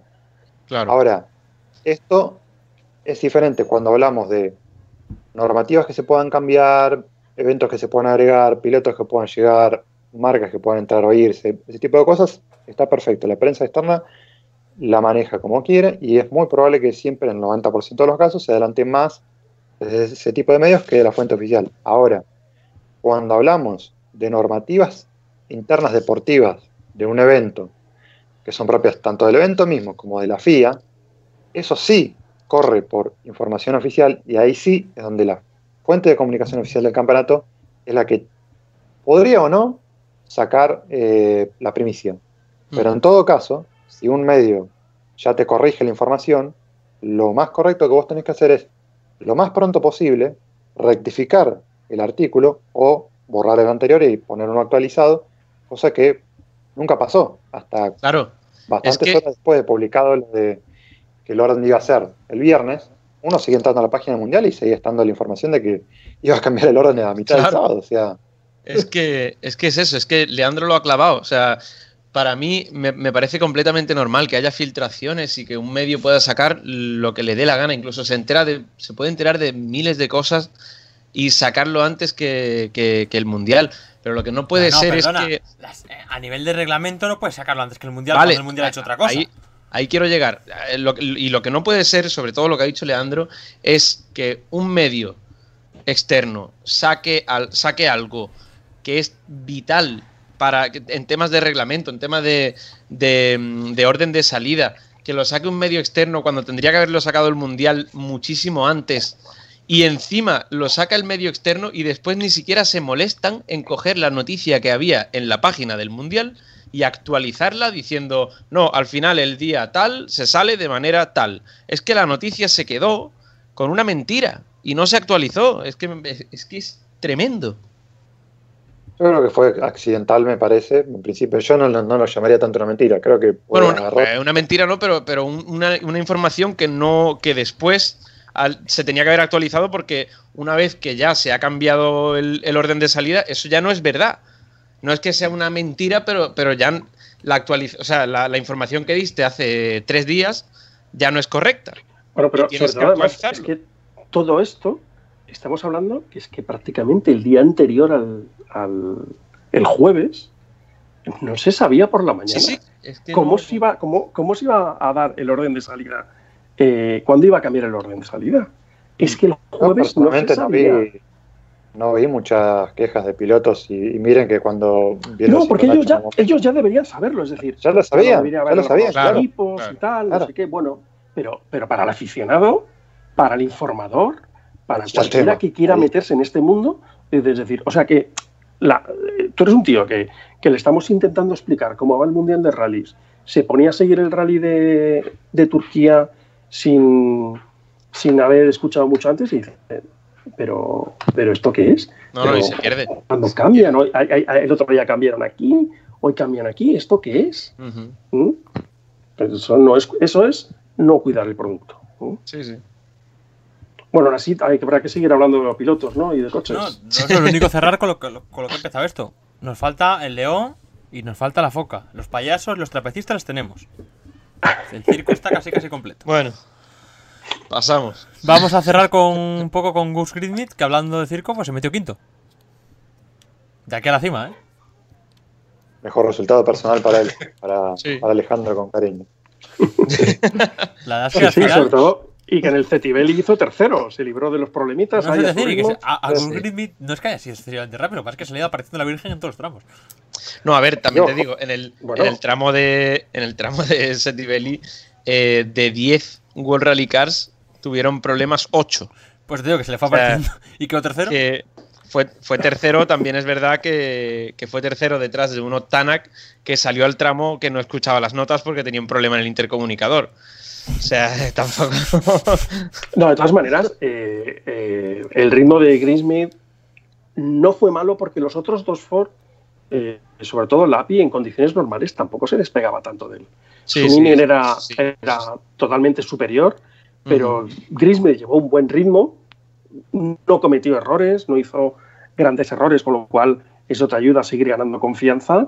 Y había un momento en el que el propio Lapi estaba preocupado porque es que Greensmith le, le iba a comer la tostada. ¿no? Acá hay algo que pasó que es un poco una extensión de lo que fue Estonia. Eh, a ver, para contextualizar, M Sport había venido a Estonia como única prueba, creo que había tenido un día, si no dos, en Greystock de, de test, donde si no estuvo solamente Grismy, creo que estuvieron Grismy y Sunien, nada más. Creo que el API no pudo tomar parte de ese test, entonces estuvieron dando vibraciones previas para lo que finalmente terminaron introduciendo en estos rallies, que fueron mejoras de, de suspensión, de, de amortiguador y de geometría trasera. Entonces, si vos no tenés la oportunidad de probar eso y tenés que utilizar tanto Estonia como Turquía como laboratorio de pruebas, es natural que no solamente uno, en Sport, esté totalmente lastrado, eh, no quiero decir desorientado, porque ellos paso a paso van tratando de descubrir, de entender cómo funcionan estas nuevas mejoras, no han tenido tiempo prácticamente de probarlas, ni siquiera en condiciones representativas de ninguno de los dos eventos, cosa que tampoco van a poder hacer para Cerdeña. Eh, y además, eso obviamente transfiéranlo al API. Eso obviamente explica por qué Suninen de repente en esta parte del año fue mucho más superior que esa peca y por qué Greensmith ahora en esta parte final del rally de Turquía, como él bien lo, citó muchas veces cuando le ponían el micrófono después de, de los tramos, se cansó de hacer cambios de, de, de, de reglajes al auto, en el service lo mismo, y sobre el final realmente le encontró la vuelta para eh, poder sentirse cómodo con, el coche. Me parece que explica un poco por qué eh, tuvimos esa mejoría de Suninen y del API, lástima lo de Suninen, obviamente por lo que contaron antes de, de la suspensión y de la llanta, y lo de M-Sport, bueno, o sea, va a ser una cuestión de resistir a como sea hasta el final de la temporada, no exigirle ni pedirle ningún tipo de objetivo, ni siquiera un top 5. Yo casi casi me empezaría a preguntar, yo casi casi me empezaría a preguntar si, si Malcolm Wilson no está castigando al API por el coche quemado en México, ¿eh? Esto ya es rizar un poco el rizo, pero eso de. No, No no, será- no, no, no tiene, será- no tiene la culpa el pobre está dejando de unos marrones Ah. importantes. ¿eh? Nah, nah, nah. ¿Y no será, eh, Nacho, no será que, que los otros dos ponen dinero? Suninen en forma de bueno. patrocinadores y, y Green en forma de papá. Eh, pero sí, por eso te digo que, que no será, no será que, que lo que tenían de dinero extra para lápiz lo fundió a la barbacoa en, en México. Eh, eh, No, yo creo Vamos que los- a ver. yo creo- y es que me, me creo que los tres que están haciendo el Grismith y Suninen, ¿Se que los no, están les está- pagando? que no que les, les, esté pagando, les estén pagando Sport, eh. Lapi, o sea, Pues igual. Suninen con sus patrocinadores y Grismith con Papi Grismith. Y sí, Pues bueno, igual. ten en cuenta que eh, el API todavía está recibiendo la, la paga de Citroën por haber roto el contrato la. O sea, él está corriendo ahora gratis en en M-Sport, le está, se le está pagando Citroën. De hecho, de hecho, Lapi es el primer, el primer piloto eh, colocado de Citroën. Sí, es, eh, es la cantera Citroën colocando pilotos. Pero bueno. Eh, va- vamos a cerrar ya cosa mundial con Lobet, que poco más que decir aparte de que quedó detrás de dos R5, ¿no? Eh, bueno, Bueno, de hecho no quedó, pues, abandonó, una avería al final, es. sí. Abandonó en la última especial. Que por cierto, por cierto, hay un dato que es brutal sobre lo que, lo que es el rally de Turquía. Y es que todos los World Rally Car, los WRC2 y prácticamente casi todos, o por, no- decir todos, pues es que ya no lo he mirado, los de WRC3, pero todos mínimo han tenido un pinchazo, una avería o un incidente. Todos los World Rally Car, los WRC2 y los tres, no he podido mirarlos todos, pero casi todos. O sea, increíble. Yo creo que de todos ellos, el único que no ha tenido así problemas importantes ha sido Cayetanovic. Ni de Exactamente. pinchazos, ni de pinchazos, ni de problemas en el coche. Sí, coche sí, sí. Ca- que venía de ahí de Cayetanovic. Cantabria, de 7, Sí. de Sí, un sí, equipo sí. español, y que Cayetanovic se ha, está enamorado de este equipo porque la verdad es que le está dando muy, muy buenos resultados, casi mejor que el equipo que le llevaba antes Sí, sí, sí. todos sus La verdad que sí. ¿eh? El Y- único coche que no ha, no ha tenido ningún solo problema. Te diría que es, es el único que tenía por ahí apuntado que no había tenido problemas, pero es que los 10 World Rally Car tuvieron mínimo o un pinchazo, una avería o un problema mecánico o lo que sea. Y los de WRC2 también, los tres. O sea, una auténtica locura de rally. No sé si lo hay, que, hay, que, hay que a- reivindicar también un poquitito eh, rallies de este estilo, ¿no? Eh, Sí, sí, sí. antes teníamos los, los durísimos Kenias o los durísimos eh, Acrópolis, Acrópolis, Y- sí, o, o Chipre incluso. Chipre. eh, Chipre incluso, pero joder, eh, meter tramos ya de 38 kilómetros es que ahí hay ahí se deciden rallies, eh, Sí, sí. con rally sprints de 9 kilómetros bueno, pues puede haber más mala suerte, ¿no? Pero Claro. meterte 38 kilómetros, como decía yo antes, con piedras casi para construir catedrales, eh, ahí, ahí tienes, tienes los Gracias. ingredientes para verdaderamente que- eh, darle drama y darle cosas a, a estas Y que hubo, hubo fotos por ahí por redes sociales y eso era una auténtica locura, ¿eh? O sea, Mm, había, sí. había tramos de carretera que eso era para. mm, que, que es que te tropiezas ahí y te, y te haces un Cristo en el, en el cuerpo. ¿eh? Sí, de hecho, que, Era- que había algunos que parecía que estaban en Rápido obras continuamente. Era, vamos. Que te digo una cosa, que es que Neuville salió a la primera pasada por Setibelli, salió diciendo que iba por, por en medio de la carretera con todo, con seis neumáticos duros en el coche. O sea, mm, iba como para. como si vas a una guerra. Y, y aún Sí, hubo- así. y aún así perdió el rally ahí. Espera, creo, creo que fue Cayetanovic que, que se tomó el, el Power Stage como muy relajado porque quería terminar, iba por el centro. Sacaron la cámara del frontal del coche y es que cada dos curvas se metía un pedruco Sí, sí, por los sí. bajos del coche que decía, ay Dios, ay. Dios, ay Dios que aquí se le rompe, ay Dios que y iba por mitad de la carretera y cuidando el coche, ¿sabes? Y era como, es que en cualquier sitio tienes ahí la trampa metida, la piedra o, o el, o el agujero. ¿eh? Tremendo, tremendo. De hecho, el, el propio Evans, en la segunda pasada por el, por el Setibelli, ya empezó con, lo- con los fantasmas diciendo que diciéndole a su copiloto que, que creía que había pinchado y que tal, lo típico que le pasa a un piloto cuando tiene una victoria en la mano y ya empieza a escuchar ruidos raros y el coche no va bien y tal y cual. Y, Bueno, también- y- y también hubo creía que había pinchado, pero al final no, al final, al final iba bien. También en, en la primera pasada por Cetibelli, Newville no sabía diferenciar si había pinchado o se le había Sí. roto la suspensión. Sí, Decía, sí. no, no, continuamos, que es Mm. la suspensión. Y le decían, no, no, que es pinchado, que no, que es la suspensión. Sí, Hasta sí. que pararon y dijeron, joder, pues sí, hemos pinchado. varios eso, ¿eh? Hasta luego creo que le pasó en la, en la primera pasada a Setibelli. Sí, sí, sí. fue que- cuando él se, se le acumulan un montón de autos adelante retrasados con polvo, no, no, no ve nada y es ahí donde tiene tuvo que, sacar esa especie de rol de héroe como hizo el viernes, que tampoco veía nada, confiando en las notas y tratando de manejar. El viernes le salió, el domingo, bueno, no, no tuvo esa suerte. Sí. Eh, yo no sé si lo habían comentado con el tema de tanta pinchadura en neumático o no, pero una aclaración importante de mm, Hermano Ramírez, que está al frente de, de lo que es el, el programa de rally de Michelin. Eh, él lo que había dicho con respecto a tanto pinchazo es que creía que eh, se debía más a temas de llantas. Lo que decía que era, de hecho se veía en las cámaras, era más los neumáticos salidos de las llantas, más que un neumático pinchado, roto. A ver, sí, vimos neumáticos pinchados, destrozados, pero lo que más veíamos era neumáticos desllantados o fuera de la llanta, como, como lo quieren decir en su, en su Ujú. país. Eh, y lo que decía Remy era que posiblemente lo que él creía es que había más daños en llantas que eh, en los neumáticos en sí. Y él dijo que posiblemente podría llegar a tener que ver con temas de eh, cómo configurar la- el tema de la suspensión, la comba, eh, la presión de los neumáticos y demás, porque lo que decía era, cuanto más buscas endurecer para encontrar más resistencia, algo va a terminar cediendo.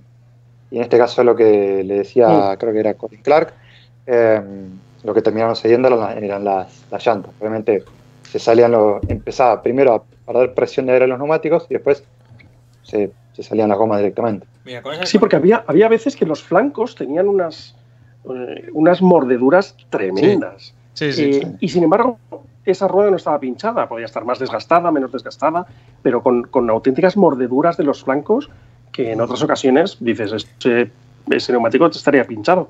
Y efectivamente no eran grandes pinchazos, sino eran más deslantazos Mira, ya otra pueden cosa. tocar lo que quieran en el coche. Con ese pedazo de piedras, como la pegues bien, la- o sea, algo Hombre, ya. Pero sí, sí que es cierto que, que después neumáticos delaminados y eso no hubo tantos. Sí que recuerdo, recuerdo el- al final de la jornada del sábado, creo que fue el último tramo, que llegó Evans con un neumático delaminado y otro medio que estaba ya muerto. Uh, Pero no Chao, recuerdo pero tantos, hecho no recuerdo tantos neumáticos delaminados. De hecho, este, este es un, un comienzo que tendríamos, que no debemos hacer ahora, pero que tendríamos que hacer en algún momento de, oye, eh, algunos pilotos abogaban por la vuelta de la MUS a los neumáticos de, de rally, sobre A todo. llorar, a llorar a la llorería. todo, claro, eh, decían, no, hombre, no, es que no podemos pinchar tanto. No, no, no, es que no, no podéis desllantar tanto. Claro. Es decir, al final no, no era pinchazo. Eh, eh, lo que nos trajo el tiempo cuando los coches tenían la MUS era que se metían por cualquier sitio y daba igual, llegaban al final del tramo. Con lo cual, pues claro, lo que estabas haciendo era auténticos carros de combate, no, no estabas haciendo coches de velocidad. ¿Mm? Pero sí, sí, ya hay alguna voz que se ha levantado diciendo, oye, eh, ¿por qué no? Ya que va a venir Pirelli, que fue los que empezaron a meter la MUS, eh, ¿por qué no? Ah, no, no, Pirelli no, eh, fue Michelin. O lo- lo- no, empezó Pirelli, creo, y luego lo adoptó Michelin también. Ah, ¿por Me qué da, no igual, hacemos? al que se, me da igual, al que se le ocurra decirlo, al que se le ocurra levantar la voz, lo primero que se la bajen, lo segundo que le, re- que le llamen llorona y lo tercero que se calle. Claro, claro, porque eso la verdad es que eh, cambiaría, cambiaría una cosa importante también de, de esta especialidad, tal como la conocemos hoy en día. Si Claro. ya no pincha ninguno y tal, pues estamos hablando de pues de, de otro elemento que, que verdaderamente lo no, no encajaría tal como está ahora mismo. el- La única persona que puede llevar, la única persona del mundial que puede llevar mus y no está corriendo actualmente es Kimi Raikkonen, que porque tiene licencia para hacer el hijo puta todo lo que quiera. el resto de pilotos Bueno, a aguantar un poco, que esto de la mus es que lo de- es, es lo de siempre. Claro, vamos aquí a Turquía, más que es que además en Turquía igual ni le sirve, que en Turquía si pegas un gomazo contra una piedra grande, vas a- la rueda si la vas a por algún lo va a romper. Y luego lo que le quieren es para el resto de rallies, para hacer eso, para pasar por donde les apetezca. Para lo mismo, Sí, que, lleva- aparte- para lo mismo que está haciendo la Fórmula 1 los pilotos abogando por quitar hierba. Para pasar por donde les apetece. Y así el, Ya, y así claro. el me- y así el mediocre puede ir a fondo. Es que me creo que, No, ya, me creo, final- me creo que por la MUS el que más esté abogando es Gus Grindy, que es el peor de todos los pilotos. No, al final es mm, quitar ese punto de, de que pueda pasar algo, que a un piloto pinche, que un piloto, ¿sabes? Que haya imprevistos. Sí, y pero si quitas, eso, probablemente- si quitas eso, pues el, el pedazo de rally que hemos tenido en Turquía, que ha sido tremendo, pues a lo mejor no sería tan Pero, emocionante. Jesús, que la MUS, que la. MUS, que yo creo que la MUS no te libra de, de esas piedras que tienen tamaño como mi cabeza, no te libran, ¿eh? Hombre, claro, a ver, si arrancas la rueda no te va a librar, cabrón. Es que, Pero esta, gente, vamos a es que ver. esta gente está pidiendo. eh, esta- o sea, es que habrá alguno que está pidiendo la MUS para Turquía, Turquía, pensando que le puede salvar, y la realidad es que igual pones la MUS, no rompe el neumático, rompe la suspensión. Bueno, pero los años, los años que, hubo MUS en el Mundial, eh, la verdad es que los pinchazos casi casi desaparecieron. Eh, llegaban pues tal, perdían un poquitito, pero ni Dios se paraba a cambiar, porque no te merecía la pena. Porque a veces que llegabas prácticamente sin banda rodadura, pero con la MUS te aguantaba. Entonces, eh, bueno, ya lo hemos visto que algunos coches aquí eh, no han perdido tanto tiempo, incluso habiendo pinchado. Hemos visto mm, a un Oyer con bastantes kilómetros con la rueda pinchada, desllantada y no perder tanto tiempo como, como se podía perder antes. Entonces, bueno, es, es, es un melón que, que yo soy yo abogo porque mejor no abrirlo. Pero eh, también hay que decir que es que ya se ha oído alguna voz ahí en este fin de semana pidiendo la MUS, pidiendo la MUS. Pero bueno, Bueno. lo que yo te lo digo, para el buen piloto tipo. Tipo, lo- tipo Oyer, Loeb, esta gente que son auténticas máquinas de calcular, les viene mejor esto que la MUS. La MUS le viene bien, pues eso, al Grismy de turno. Que puede hacer el cabra y no, y no, y no pinchar. Pero realmente el piloto que es bueno, bueno, le viene mal la MUS. Si los pinchazos suelen, suelen beneficiar al piloto que suele sabe, sabe por dónde tiene que ir, le suele beneficiar que el resto pinche. Uh, Mira Evans. Evans ya te digo que le dices ahora a la MUS y te la tira a la cabeza. Le hubiese venido bien a Neville, seguro. sí. Neville al final este rally, bueno, pues sí que puede haberse quejado, pero al final Neville tampoco es un piloto que suele tener muchísimos pinchazos al cabo del año. No, ya. Lo que pasa es que Neville, pues lo de siempre, en el minuto, en el momento importante, pero en el momento importante también, también puedes doblar el coche, ¿eh? O sea, tampoco te creas que. Bueno, ¿te parece algo más. Te había, con te había quedado, WRC2 te había quedado bien. WRC3? Te había quedado bien decir algo bonito de Neville, tío. La realidad es que la realidad es que a Neville no hace falta la MUS, que yo os lo digo que a mí para mí la MUS le hace falta a los pilotos, al, cuanto peor piloto seas, más te hace falta la MUS. Eso, dicho lo cual, ¿nos, ¿nos queda algo de mundial o nos vamos a Warricar 2? Yo quería comentar dos cositas nada más, ahora que lo nombraron a Newell, eh, que no sé si lo, lo llegaron a comentar antes, pero eh, realmente me gustó y me, me pareció muy interesante cuando él comenta a mitad del sábado la manera que, que encontraron, que no es muy frecuente, que revelan este tipo de cosas, por eso me parece que está muy bueno que se sepa. Cuanto más estamos informados los fanáticos, mejor.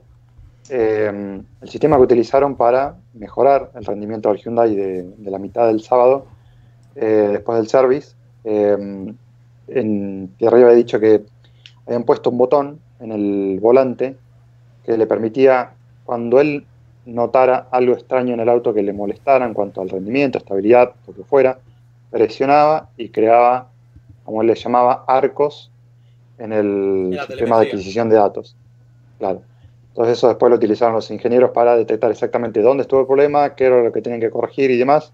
Bueno, no solamente utilizaron eso, sino también que cambiaron el diferencial trasero y de ahí fue que realmente mejoró bastante el, el ritmo, bueno, obviamente después antes de la, de la pinchadura. Eh, y la segunda cosita que quería comentar para, para terminar, que esto yo lo veía después que concluyó el rally, la excelente situación tanto de Evans como de Robampera en el campeonato, que está viendo que son por lejos los dos mejores pilotos que han no solo sumado puntos en todas las carreras, de los cinco mejores son los únicos dos, sino que además Evans nunca se bajó del cuarto puesto y Robampera nunca se bajó del top 5.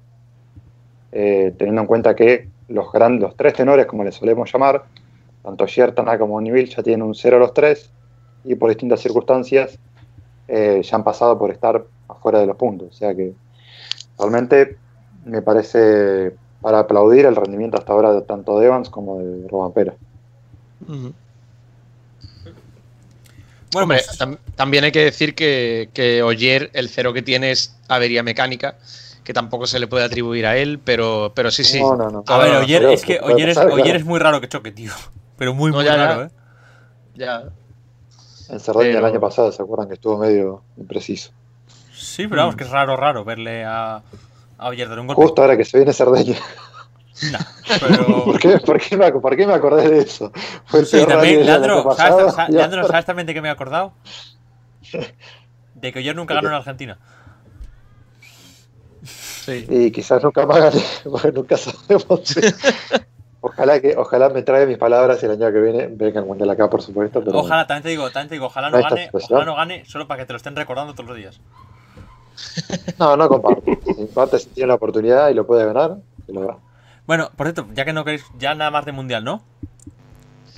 Eh, no. Pues cerramos comentando, co- cerramos comentando que marcas eh, se queda Toyota con 174, Hyundai con 165 y M Sport apenas supera los 100 puntos, 101. Así que quizás más apretada está entre, sigue entre marcas que entre, entre pilotos, donde prácticamente es una guerra ya entre los Toyotas.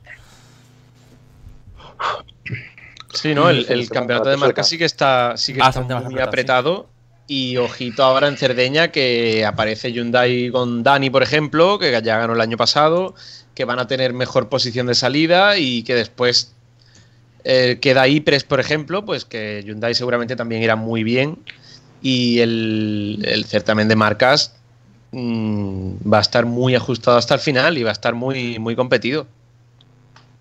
Y atentos a las tácticas de Damo en Cerdeña, porque ya sabemos que no, Sí, sí. no le tiembla el pulso en absoluto si tiene que retrasar el orden de salida de algún piloto, cosa que ya vimos que pasó con, con Tanak, fue en el segundo o tercer tramo del domingo, ahora en, en Turquía, y ya despertó la. Sí, en la, la segunda pasada por, por Setibelli, sí. Además recordemos que, Que, sí, por cierto, además de- recordemos que al, al ser italiano lo tiene completamente permitido, ¿eh? Vamos, aquí las- Que por cierto, ya, ya en este programa las la pregunta- tradiciones se Quería hacer respetan. la pregunta que me la llevo, la llevo formulando todo el fin de semana y es eh, ¿cómo os da más miedo Adamo? ¿Con mascarilla o sin mascarilla? No sé. Es, es itali- eh, Porque yo no, yo no estaba viendo este fin de semana con la mascarilla y decía, joder, Las respuestas es de que Damo este fin de una cara". semana. la- las respuestas son para grabar y escucharlas. Sí, sí, sí. O sea, Eh, cuando la escuchás en tercera persona, realmente te reís hasta los dientes, creo. Hay que estar en el lugar y realmente hacer un mano a mano con Adamo. Hay, hay, que, hay que tener mucha personalidad, hay que tener mucha cintura, como se dice en la jerga del boxeo, para, para saber eludirlo. Porque realmente a si no te, tiene a te digo que no últimamente en. Gracia no lo hace. No sé si es el único, ¿eh? pero bueno, es una persona muy extremadamente directa y radical. O sea, cuando es no, es no, no importa, por más que ir a buscarle con una alternativa, una respuesta alternativa. No sé quién fue, en, en qué entrevista fue. Parece que en una que le quisieron preguntar si Loeb seguía o no. No sé si era en Dirkus. Que Adamo le decía, si querés, al cronista le decía, al entrevistador le decía, ¿no? Si querés podemos seguir con este circo toda la tarde, no te voy a responder si, si Loeb va a decir o no. O sea, una persona tan radical.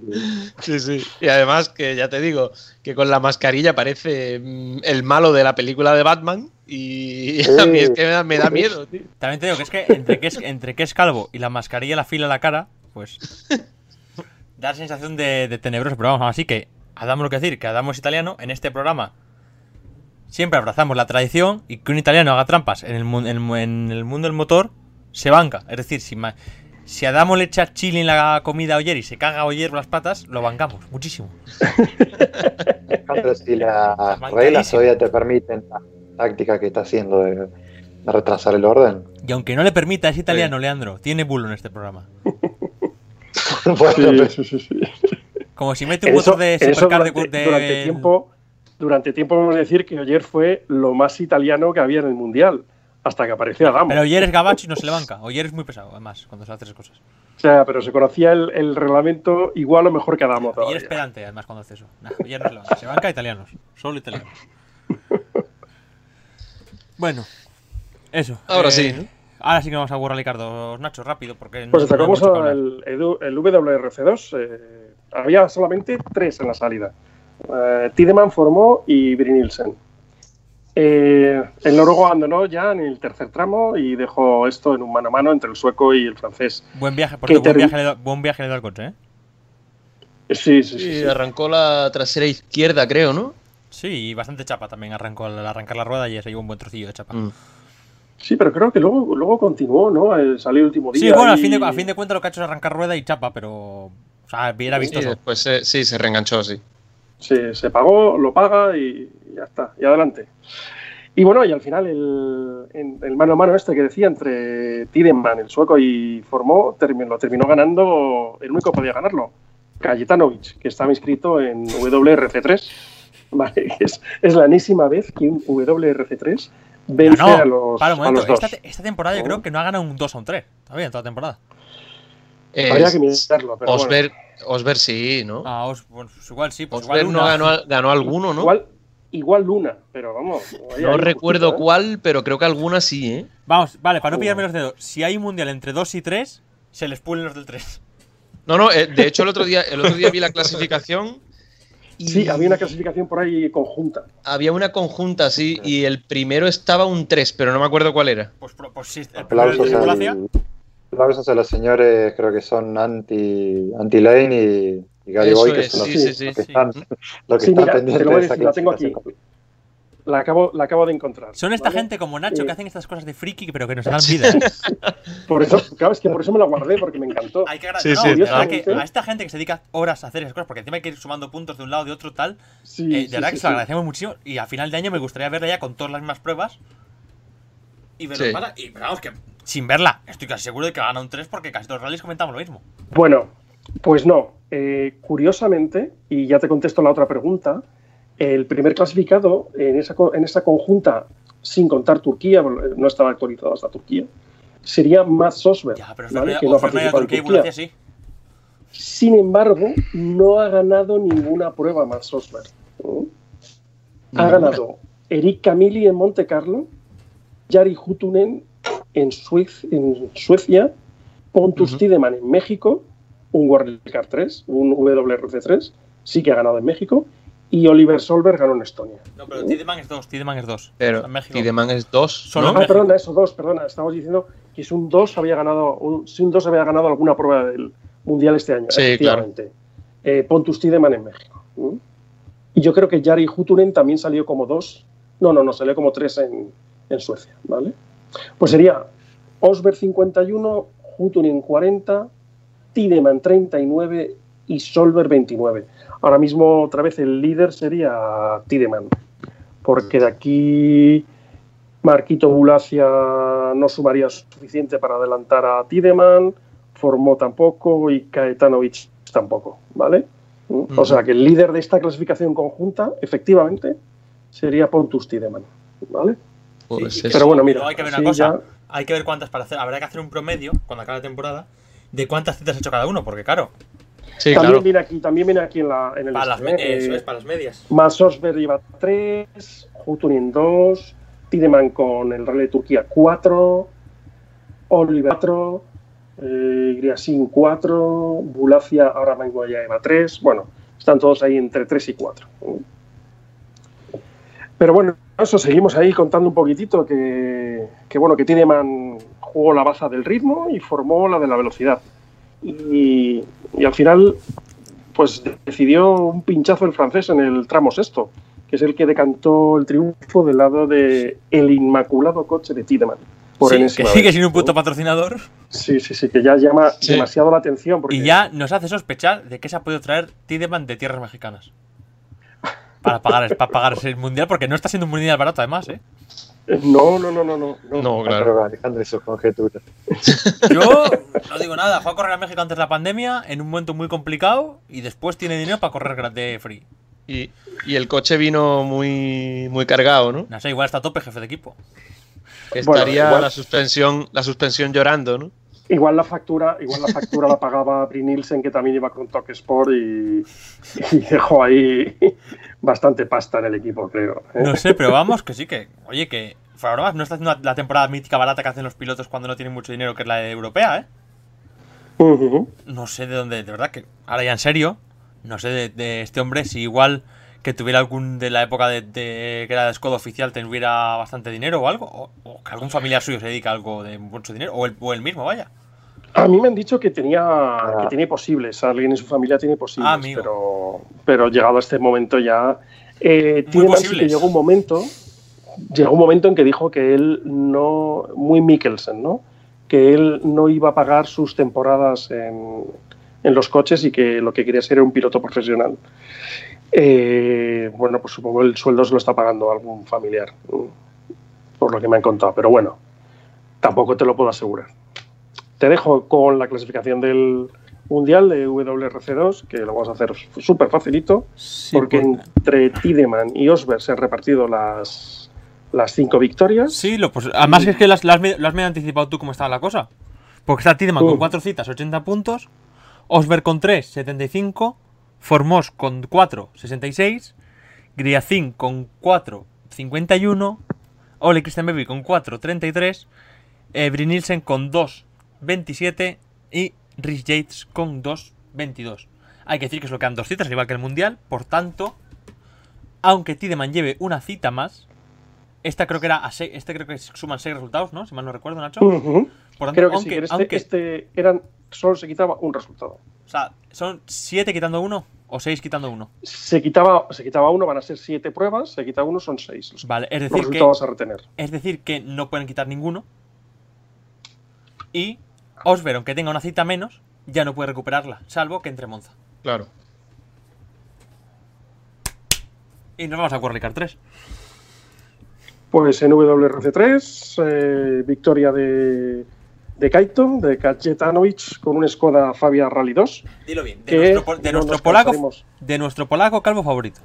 Sí, sí, sí, sí, Desde, que no nos podemos de- desde los tiempos que me en el europeo.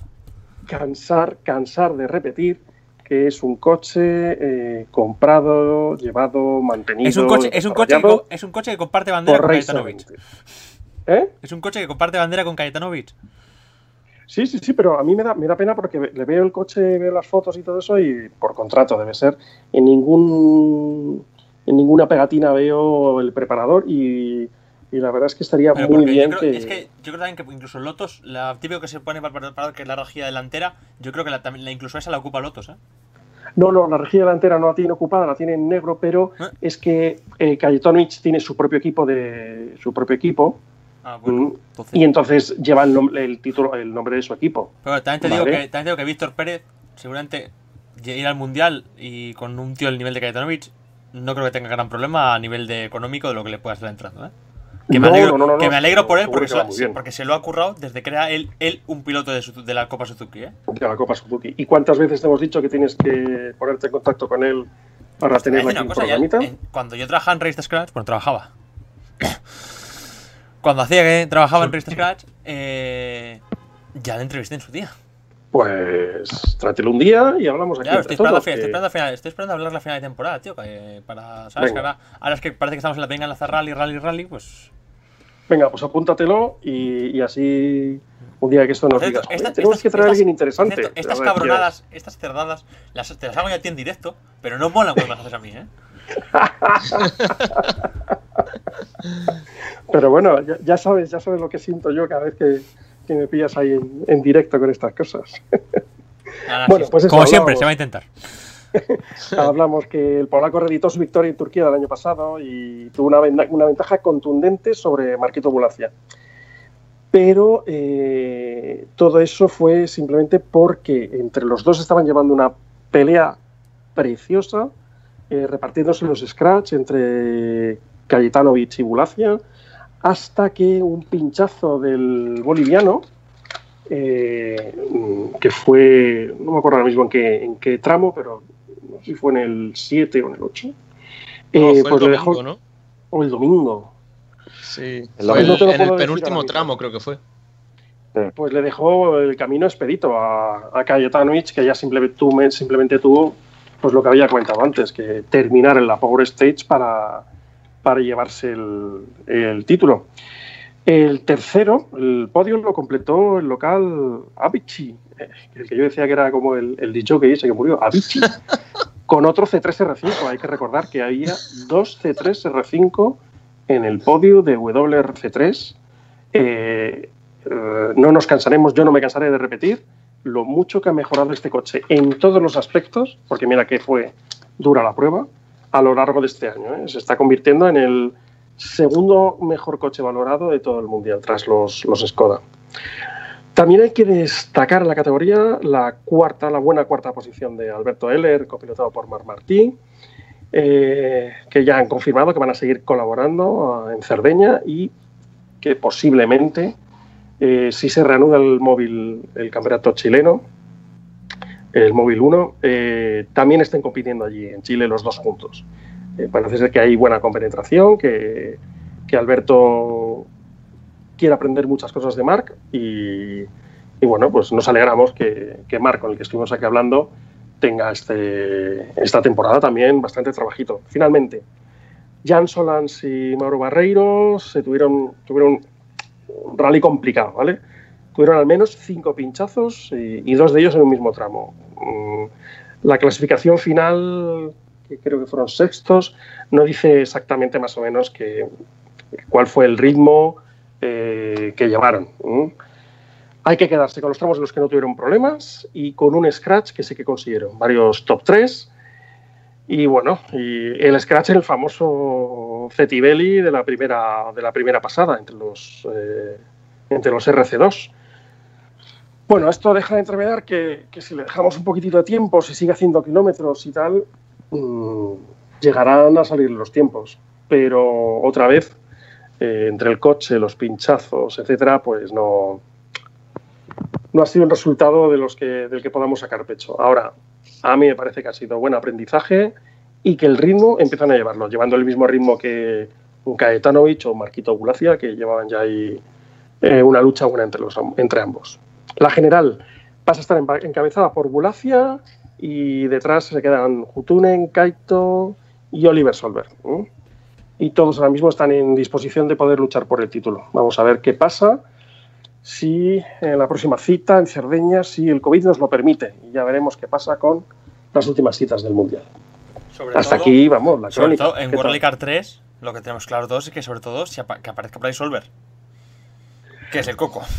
Vamos a ver qué decide Solver, si, si se lanza por el WRC3, se lanza por el Europeo Junior. Echa cuentas, por echa cuentas que no le puede hacer doblete. Por eso, por eso. Sí, Porque- hoy ya estaba, hoy, justo hoy ha está. dicho, bueno, no ha dicho nada realmente, pero, pero en, en Sí, Twitter cierto. estaba haciéndole, estaba haciéndole un guiño a, Sí, a por Fafe. cierto. Es decir, otra cosa, algo en lo que es experto Oliver Solver. En hablar mucho y decir muy poco, ¿eh? Heredado de su señor padre. Y el Por no cierto. bajarse del coche. Y el no bajarse del coche. Ya, porque bueno, no, eso no. aquí en el rally, Pues, él eh, estaba haciendo sesiones de Para, test. para, para. Eso no Sí, es, él eso- estaba de eso, test, eh, claro. eso no es talento, eso es dinero. Ah, bueno, no, yo- claro. Que cierto, que cierto piloto. Mira, mira cómo corta eso.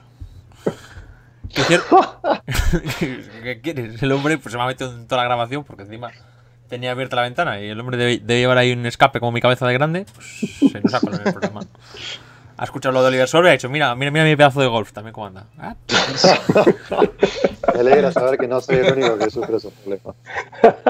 Bueno, el caso es que hay que decir que el, el rally de Jan Solans prá- prácticamente Sí, por Ha cierto, mira, tenido- en- enlazando cosas. Uno que no se baja el coche y otro que con lo poco que tiene, pues, y uno que y uno que no se sube casi. con lo poco que tiene, pues va Y- tirando. Y el caso es que te pones a hacer cuentas y, y realmente ha tenido cuatro tramos de 12 sin problemas. Cuatro. Eh, esto, esto es muy típico de los pilotos que ganan la Junior, que mágicamente su coche el año siguiente, no sé por qué, nunca funciona. Bueno, eh, el caso es que, bueno, es, que, cono- es que conociendo, además que incluso, conociendo a incluso Malcolm, antes, incluso antes del rally, en los reconocimientos tuvieron dos pinchazos. O sea, imagínate, imagínate cómo empezaron el rally. Ahora empiezan el rally y el viernes tienen problemas eléctricos. Y ya caen eh, los dos tramos del viernes, Es que- eh, pierden, pierden un montón de que me tiempo. desespera. Cuando esto lo de, los, lo de los problemas, lo de los problemas eléctricos con los campeones Junior me desespera, tío. El puto Malcolm debe estar, util- debe estar utilizando centralitas de los Focus, tío, para de- Bueno, que las tiene por ahí el tiradas. caso es que termina Madre el viernes, problemas eléctricos, tal igual. eh, amanece el sábado y tienen tres tramos sin problemas. ¿Qué hacen? Están todo el rato entre los tres primeros, con Uh. un ritmo más o menos eh, cercano a Bulacia y a Kajetanovic. Hicieron un segundo y dos terceros, lo cual no está nada mal. Eh, llega el sexto tramo y tienen dos pinchazos. Después tuvieron otro pinchazo lento. Y después, en la jornada del domingo, tuvieron un tramo limpio, que fue el primero, creo, que hicieron un cuarto puesto. No, perdón. El domingo fue cuando hicieron el scratch de, de WRC3 y se quedaron solo a nueve décimas de ser el mejor Rally 2. Y después eh, fue cuando tuvieron un problema en la, en la dirección asistida, que por lo visto Jan Solans acabó el rally que no podía más y que llegó un momento que tuvo que llevar el coche Mauro en los enlaces porque estaba ya reventado. Eso O sea, tú imagínate tú- el rally que han tenido que pasar. Eso tú y yo que ha cuando- sido problemas eléctricos, pinchazos a mansalva, dirección asistida rota, eh, una locura de rally. Jesús, Lo eso bueno. que tú y yo que entrenamos lo sabemos bastante. Eso de la sensación de no poder más es lo de cuando llegas al fallo muscular, que es que ya, Sí, no, sí, es, sí. ya no es la ojeta, ya es que no, o sea, no hace fuerza el músculo. Es que no, es que no tienes más. Es eso, que sí- no hay. eso sí, eso que se llama fallo muscular y es El- una de las. fallo, me ha pasado dos, tres veces entrenando. Claro, a mi nivel, quiero decir, metiendo de 50 kilos al press banca. que igual escoge, igual escoge Jan Solans con cierto parte. Pero bueno, a lo que iba, que eso, esa sensación además ya no es el momento en el que haces el fallo muscular que te agarra el entrenador las pesas para que te puedas levantar. Es que pasas Sí, sí. un rato que es una sensación de que como que estás vacío por dentro, es una sensación horrible. No, no, hay un rato que, que no eres una persona, eres Una un- una mierda. O sea, pero sí, sí, el No, caso es la que. gente, la gente que no entrenáis no sabéis Por muy si no quedaba claro. O sea, no- la gente que no, que no os ha pasado no sabéis muy bien lo que es porque no son ni agujetas, es una sensación de pinchazo profundo y que no tira el músculo. Y no tira y no, No, tira. sí, sí. Y que ya te digo, acaba- acabó el rally ya que, que eso fue tremendo. Ya te digo, tuvo que llevar, tuvo que llevar el coche Mauro en algún enlace y todo, porque, bueno. Y, pero lo bueno para mí, lo, lo bueno del rally es que los cuatro, creo que fueron cuatro o cinco tramos en todo el rally que lo hicieron, los hicieron limpios, tuvieron un ritmo muy bueno, que estuvieron eh, quizá no para pelear por la victoria, pero sí para hacer un podio eh, segurísimo, segurísimo. Y otro dato a destacar es que por lo menos han mostrado velocidad y ahora el próximo rally es Cerdeña, que fue el que el año pasado fue su primera victoria en el Mundial, un rally que ya lo han hecho y un rally en el que pues seguramente podamos ver una buena actuación de Jan si tiene suerte y si le sonríe un poquito lo que le tiene que sonreír. Y luego hay otra cosa importante, que las que la electrónica de sus coches funcione. Porque Claro, sí, verdad. a eso me refiero con la suerte. a igual, si- pensáis, igual pensáis que es un poco magnético, pero mirad para mirad en el histórico de los campeones junior, que siempre son tener 800 problemas en los coches que tienen el año siguiente. Pero y no me preguntéis por qué. Y, ya- y encima, también te digo una cosa. eh, es un rally Turquía que, no lo conocía. Y sin conocer el rally, ha llegado aquí y, vale, sí, ha tenido mil problemas, pero, pero en cuanto a ritmo ha estado bastante bien. Y, por lo menos, ya te digo, el, próximo rally de Cerdeña y, y un rally que ya conoce, yo creo que puede hacer un buen papel. Otra cosa es que si tiene un problema eléctrico, un problema en la dirección o lo que sea, pues ya, bueno, pero bueno, va a ser el primer rally que haga con el, con el Rally 2. Bueno, no, el primero no, porque el año pasado ya hizo Cataluña. Iba a decir el primer rally que conoce que hace con el Rally 2. Ya hizo Cataluña, pero bueno, era su primer rally con un Rally 2, el Cataluña. O sea que ya teniéndolo un poquito más por la mano el coche, digamos que va a ser el primer rally que conoce tanto el coche como el rally. Así que bueno, a ver, a ver cómo le va. Bueno. Dicho lo cual, vamos a cerrar Turquía. Esa próxima cita, Cerdeña, que la tenemos en cuánto tiempo. El del 8 al 11 de octubre creo que era. O sea, ahora No lo he- enseguida. Que lo digo de memoria, no me, no me acuerdo bien, pero si Ah, tenéis te lo digo. mano. En 15 días. Ahora te lo digo, sí, 8 al 11, en 15 días. O sea, que, semana, o sea, que semana que viene tenemos previa de Cerdeña. Pues. Pues sí. Sí, claro. semana que viene tenemos previa de Cerdeña. Es que me decís que llame gente, pero es que no da tiempo a nada. Es que está todo pegadito. Bueno, vamos a un poco a repasar otra cita que hubo. Rally de Ciudad de Gijona. Gran rally, mejor turrón. donde Miguel Socias con un 208 Rally 4 ganó el rally. Pero lo que nos importa a nosotros, que es a nivel nacional, tenemos la Dacia Sandero, que la ganó Germán Leal, por delante de Eloy Manuel Pérez y de Sergio Arenas.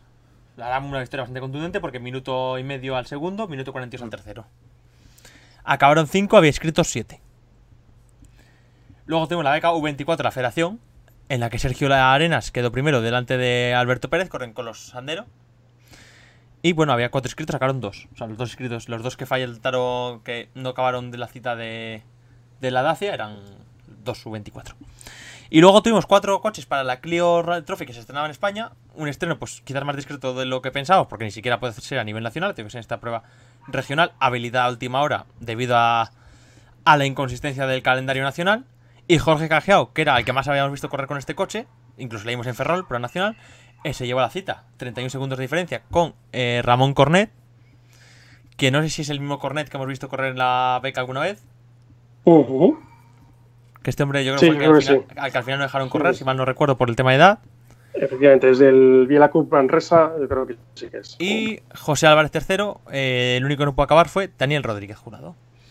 Hay que destacar que estos Rally 5, pues bueno, pues el mejor fue un Rally 4 con Miguel Socias, eh, Cajeao, además de ganar la Copa, subió al podio general con siendo segundo. Por cierto, eh, Miguel Socias que corre con la hermana, si mal no recuerdo, mayor de María Salvo. La, la copy de... Oh, La hermana es Laura De, Salvo. de Sí. Francolí era. la, herma- la- la hermana de Francolí, que le debemos habitualmente Sí. la beca, pues la hermana creo que es mayor eh, de Laura, corre con, con este hombre. Eh, No. Sí, sí, que sí, joder.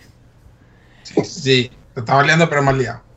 Eh, segundo, segundo, eso que segundo que Cajeao, que corre con el Rally 5, que se metió segundo. Tercero se metió eh, Sergio Fuentes con, con otro 208 Rally 4. Y Ramón Cornet, siendo segundo de la 2 de la Rally 5, se metió en. Estuvo a punto de meterse en podio, se metió cuarto.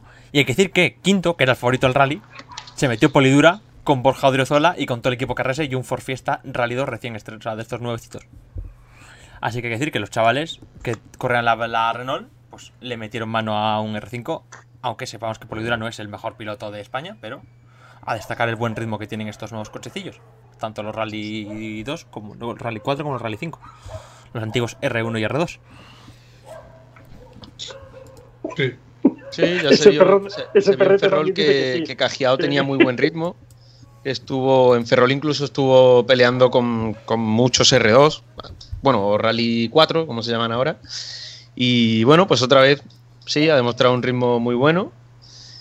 Y bueno, a ver cómo va la, la Copa Clio, porque el coche la verdad es que a mí, a mí me gusta mucho y, y te- tengo ganas de verlo más. No, a ver, que al margen, de, al margen de rendimiento, el Renault es bastante más bonito que el 208, ¿eh? Muy bonito, sí, el sí. Clio es muy bonito. Sí, pero además Sí. se entregaron, se entregaron Sí, bastantes más unidades, pero no. A España, no sé pero ¿a la España razón o a por las que no han ido a Gijona. Nacho, ¿a España o a Francia? ¿Aquí a España? Aquí a España yo creo que llegaron unas 10 unidades, ¿eh? Bueno, Sí. también, también Y que a- de, de cuando llegaron en ahora el contexto económico En Francia, en Francia había también. A ver, además, me acuerdo el en el. problema de las unidades Sí, sí, Mario, dale. el problema de las unidades que eh, Renault sacó la, el, el Rally 5 que también va a ser para la nueva Copa Clio de circuitos. O sea, básicamente va a ser el mismo coche. Entonces, claro, va a cambiar muy poco los parámetros Amigo, de que- que suspensión algunas- que algunas de las y demás. O sea, al- básicamente va a ser el mismo coche. que Y- se han destinado más coches para los circuitos que para los rallies. Ah, claro, es otra, que igual algunas de las que han venido que no sean para rallies. No, no, no, no. Eh, Bueno, se, entregaron en dos, se entregaron en dos fechas diferentes y había, son unas unidades específicas para, para circuitos y otras específicas para rallies. Pero yo creo, creo entender, y por lo que he visto, que había unas 10 asignadas a España. ¿no? De hecho, al principio de año se hablaba de bastantes más inscritos. Sí, bueno, Entonces, pero bueno, pues, ha Habrá que seguir el ejemplo, tema. sé que aquí y en Madrid- El- Y ya, y ya te digo que en, en Francia, por ejemplo, en el, en el Mont Blanc, que fue hace eh, un par de semanas, ¿no? Algo Sí, comentamos del de, Eh, rally por los Alpines. Sí, sí. Y el, allí había, había unos cuantos eh, Rally 5. Y de hecho, creo, creo que vi por ahí un vídeo de, de Renault que hicieron un desembarco allí con, un- con, con un montón de Clios. Que, que creo que llevaron todas las generaciones del Clio allí al, al parque de asistencia y estaba precioso. Bueno, dicho lo cual, vamos un poco al Terraagua porque estoy viendo aquí la lista. Este fin de semana es la prueba que reinicia el CER después de que empezara el 6 de marzo en, en Lorca. el Claro. 6 de marzo. Y hay que recordar que queda ahora mismo Auga y Madrid, nada más, para hacer, una hacer de tres pruebas. Y que de momento, por lo que veo hay 22 inscritos nada más en. Tengo apuntados aquí nada más de, en, en Evo. No sé si habrá alguna lista por ahí con más. No, hombre, no, ahí no, hay bastantes mucho más. Llegamos a 73. Que va- Hay 73. Ya salió, ya, ya salió la lista oficial. Pues tengo que ir a buscarla. Así Sí, Sí, yo la tengo aquí delante. Ah, Yo la tengo aquí delante. Cuéntame hoy. tú. Cuéntame tú, Nacho. ¿Tienes Nacho? Sí, sí, la tengo yo por aquí. Pues mira, tenemos eh, prácticamente, creo que eran 14 R5s 13.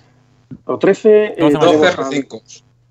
a Nasser Alatillá, a Nils Solans, a Pepe López, a Alex Villanueva, eh, Gorka Izmendi sale con Fabia R5, Eduard Pons, eh, Juan Pablo Castro, Peláez, que viene a ganar el, el tramo de tierra de Paracuellos, eh, Alberto Heller y Mar Martí, que, eh, que salen aquí. Eh, mm, en principio, esto te voy a contar una cosita que tenía yo por ahí. En principio, yo creo que tenían previsto salir aquí con un eh, polo de Viral. Que será que se, que se queda Pero, Nasser. pero efectivamente, al ser Nasser el que lo va a sacar y aunque, tal, Alberto, aunque Alberto sea un buen empresario, parece que Nasser, por lo que sea, tiene más dinero. Eh, yo creo que es que vienen directamente del rally que han estado corriendo en Francia este fin de semana y ya lo tienen todo decorado y tal, y ya Sí, ha sí. Y que, y eh, que y que- y que si hora. hace falta Nasser te entierra en billetes. Pero vamos, la, la idea, la que tenía Alberto era alquilarle el polo a, a Vidal para salir con él en, en la tierra. ¿Con qué sale? ¿Con un, esta fiesta, prueba. ¿Con un fiesta de RMC? Con un fiesta eh, el MK2, pero no sé de qué equipo. ¿m? MK, o sea, no es, No no es- sé de no es qué el- o sea, equipo. no es el nuevo. No, no es el nuevo porque también sale Dani Alonso con ese, con ese fiesta. Sí, Daniel Alonso sabemos cuál, Daniel Alonso sabemos cuál es, que es el de RMC, el que, que era de Chey Pons. Efectivamente. Antes de. Que, con, con el, por cierto, con el, que, con el que estuvo en la primera cita, por cierto. Efectivamente. Claro, sí. Y que bueno, ya sabemos que el contexto Eh, económico de Terra Training pues bajó un poco y pues parece que Chey Pons no va a seguir en el campeonato. No, no, no. Por desgracia, porque es un piloto de los que suele, mola- suele gustar ver, suele ser lo que está arriba en la tierra. Luego también tenemos, pues bueno, eh, Juan Carlos Quintana, Perfecto Calviño con un Skoda R5. Bueno, la verdad es que um, una lista importante, con dos presencias de, de dos pilotos foráneos, con la presencia del líder del campeonato, que es Nils Solans. Hay que recordar que también es puntuable para el Supercer de lo que haya de Supercampeonato de España Rallys este año. Entonces, un campeonato que por ahora están jugando Nils Solans y Pepe López. Eh, bueno, pues eh, hay bastantes ingredientes. Luego tenemos unos cuantos N, 5 eh, entre los que están eh, Kevin Guerra, que debuta con un Citroën C3 N5, eh, Tino Iglesias, eh, nuestra Cristina Gutiérrez, la Dakariana, se Sí, pasa sí. los Re- rallies. por, cierto, eh, recién rompió desvi- su- re- por cierto, recién desvinculada de Mitsubishi. Sí. recién desvinculada de Mitsubishi, bueno, muchos años juntos, pero bueno, pues hay que ir buscando nuevas. Oye, os voy a decir una cosa. Ya sé que mola verla, mola, mola verla en el Dakar. Sí, pero ahora que el Dakar está en un sitio que para la mujer no, por lo que sea, no es muy, muy beneficioso. Que Cristina pase del líos y se meta a hacer un añito de rallies nacionales no me, no me molestaría No. en absoluto, ¿eh? Yo creo que Cristina se va a ir al Dakar Sí, y, Cristina tiene y que que salga con un Ford Fiesta N5 da un poco de imagen de por dónde podrían ir los tiros. Exactamente. Yo creo que es. Me puedo equivocar, ¿eh? perfectísimamente, pero bueno, yo creo que ¿Tú por ahí los tiros. ¿tú sabes cómo llaman, ¿tú sabes cómo llaman en la NBA a los- al equipo de Toronto? Los, ra- Los Raptors. Ah, bueno, sí, los Raptors sí, pero yo creía que. ah, vale, vale, ahora, ahora lo he pillado. tío. Yo, Humor Yo de este primera de- calidad. ¿eh? Eh, Yo- aquí, aquí el que ve NBA aquí el que ve NBA es Nacho, ¿eh? Yo este fin de semana, cuando, cuando me enteré de lo de lo de Cristina, estuve a punto de, de pegarle un telefonazo o algo, pero al final no pude porque hubo miles de cosas. Estaba por ahí Le Mans, estaba el Rally de Turquía y un No, montón de cosas, también, y al final. Fíjate que eh, ahora lo comentamos, que San Segundo. Que, bueno, ¿habéis terminado con tema de. con tema de agua o hay algo más por ahí atrás? No, no, no, bueno, hay, hay bastante más. Eh, es primera prueba de la beca de este año. eh, hay bas- bastantes Peugeot 208 Rally 4. Sale también eh, Javier Pardo con, con el Ford Fiesta Rally 4, con el que iba a haber hecho el europeo a principio de- del año. Bueno, pues eh, Sí, que va a Está intentar, muy y va a bien intentar, verle- va a intentar por ser, la tierra. ser el, ser el becao de, de la federación. Y probablemente, creo que si mal no recuerdo, va a estar entre él y Francolí. El antes mentado Francolí, por cierto. Eh, Sí, porque en principio aquí le ponen la lista como que está dentro de la beca Junior R2. Yo las informaciones que me han pasado por ahí dicen que no la va a seguir al completo, pero bueno, nunca se sabe. ¿no? Nunca se sabe. Entonces, bueno, pues eh, hay bastantes, bastantes pilotos. Luego también es puntuable para el desafío Kumo, eh, con sus cinco inscritos. Eh, bueno, la verdad es que 73 73 inscritos eh, a estas alturas de año, con todo lo que estamos pasando. Pasando es, es muy buena señal. Y hay que recordar que esta es la tercera prueba de un campeonato nacional de rallies que se celebra después del COVID y las tres pruebas han sido en Galicia. Sí, tengo una información que te queda buenísima. Que además he mencionado al propio Barbón para que la, para- porque igual no se había enterado. Debido a la realización del Princesa de Asturias, que todos sabemos que Barbón autorizó de muy buen ver, Asturias se ha acercado al récord de contagios directos justo al inicio del curso escolar.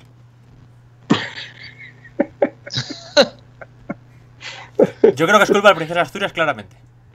Pero bueno, bueno, vamos a ver el Rally de Tierra claro. Madrid. Y no- vamos y- a ver el Rally de Tierra Madrid cómo se hace. ¿eh? Mira, yo solo te digo que. O sea, Barbón es más tonto que esa medida, macho. O sea, es que ya no, ya no es que hayas cancelado el rally por seguridad, es que encima te vas a comer un, rep- un repunte de mucho cuidado.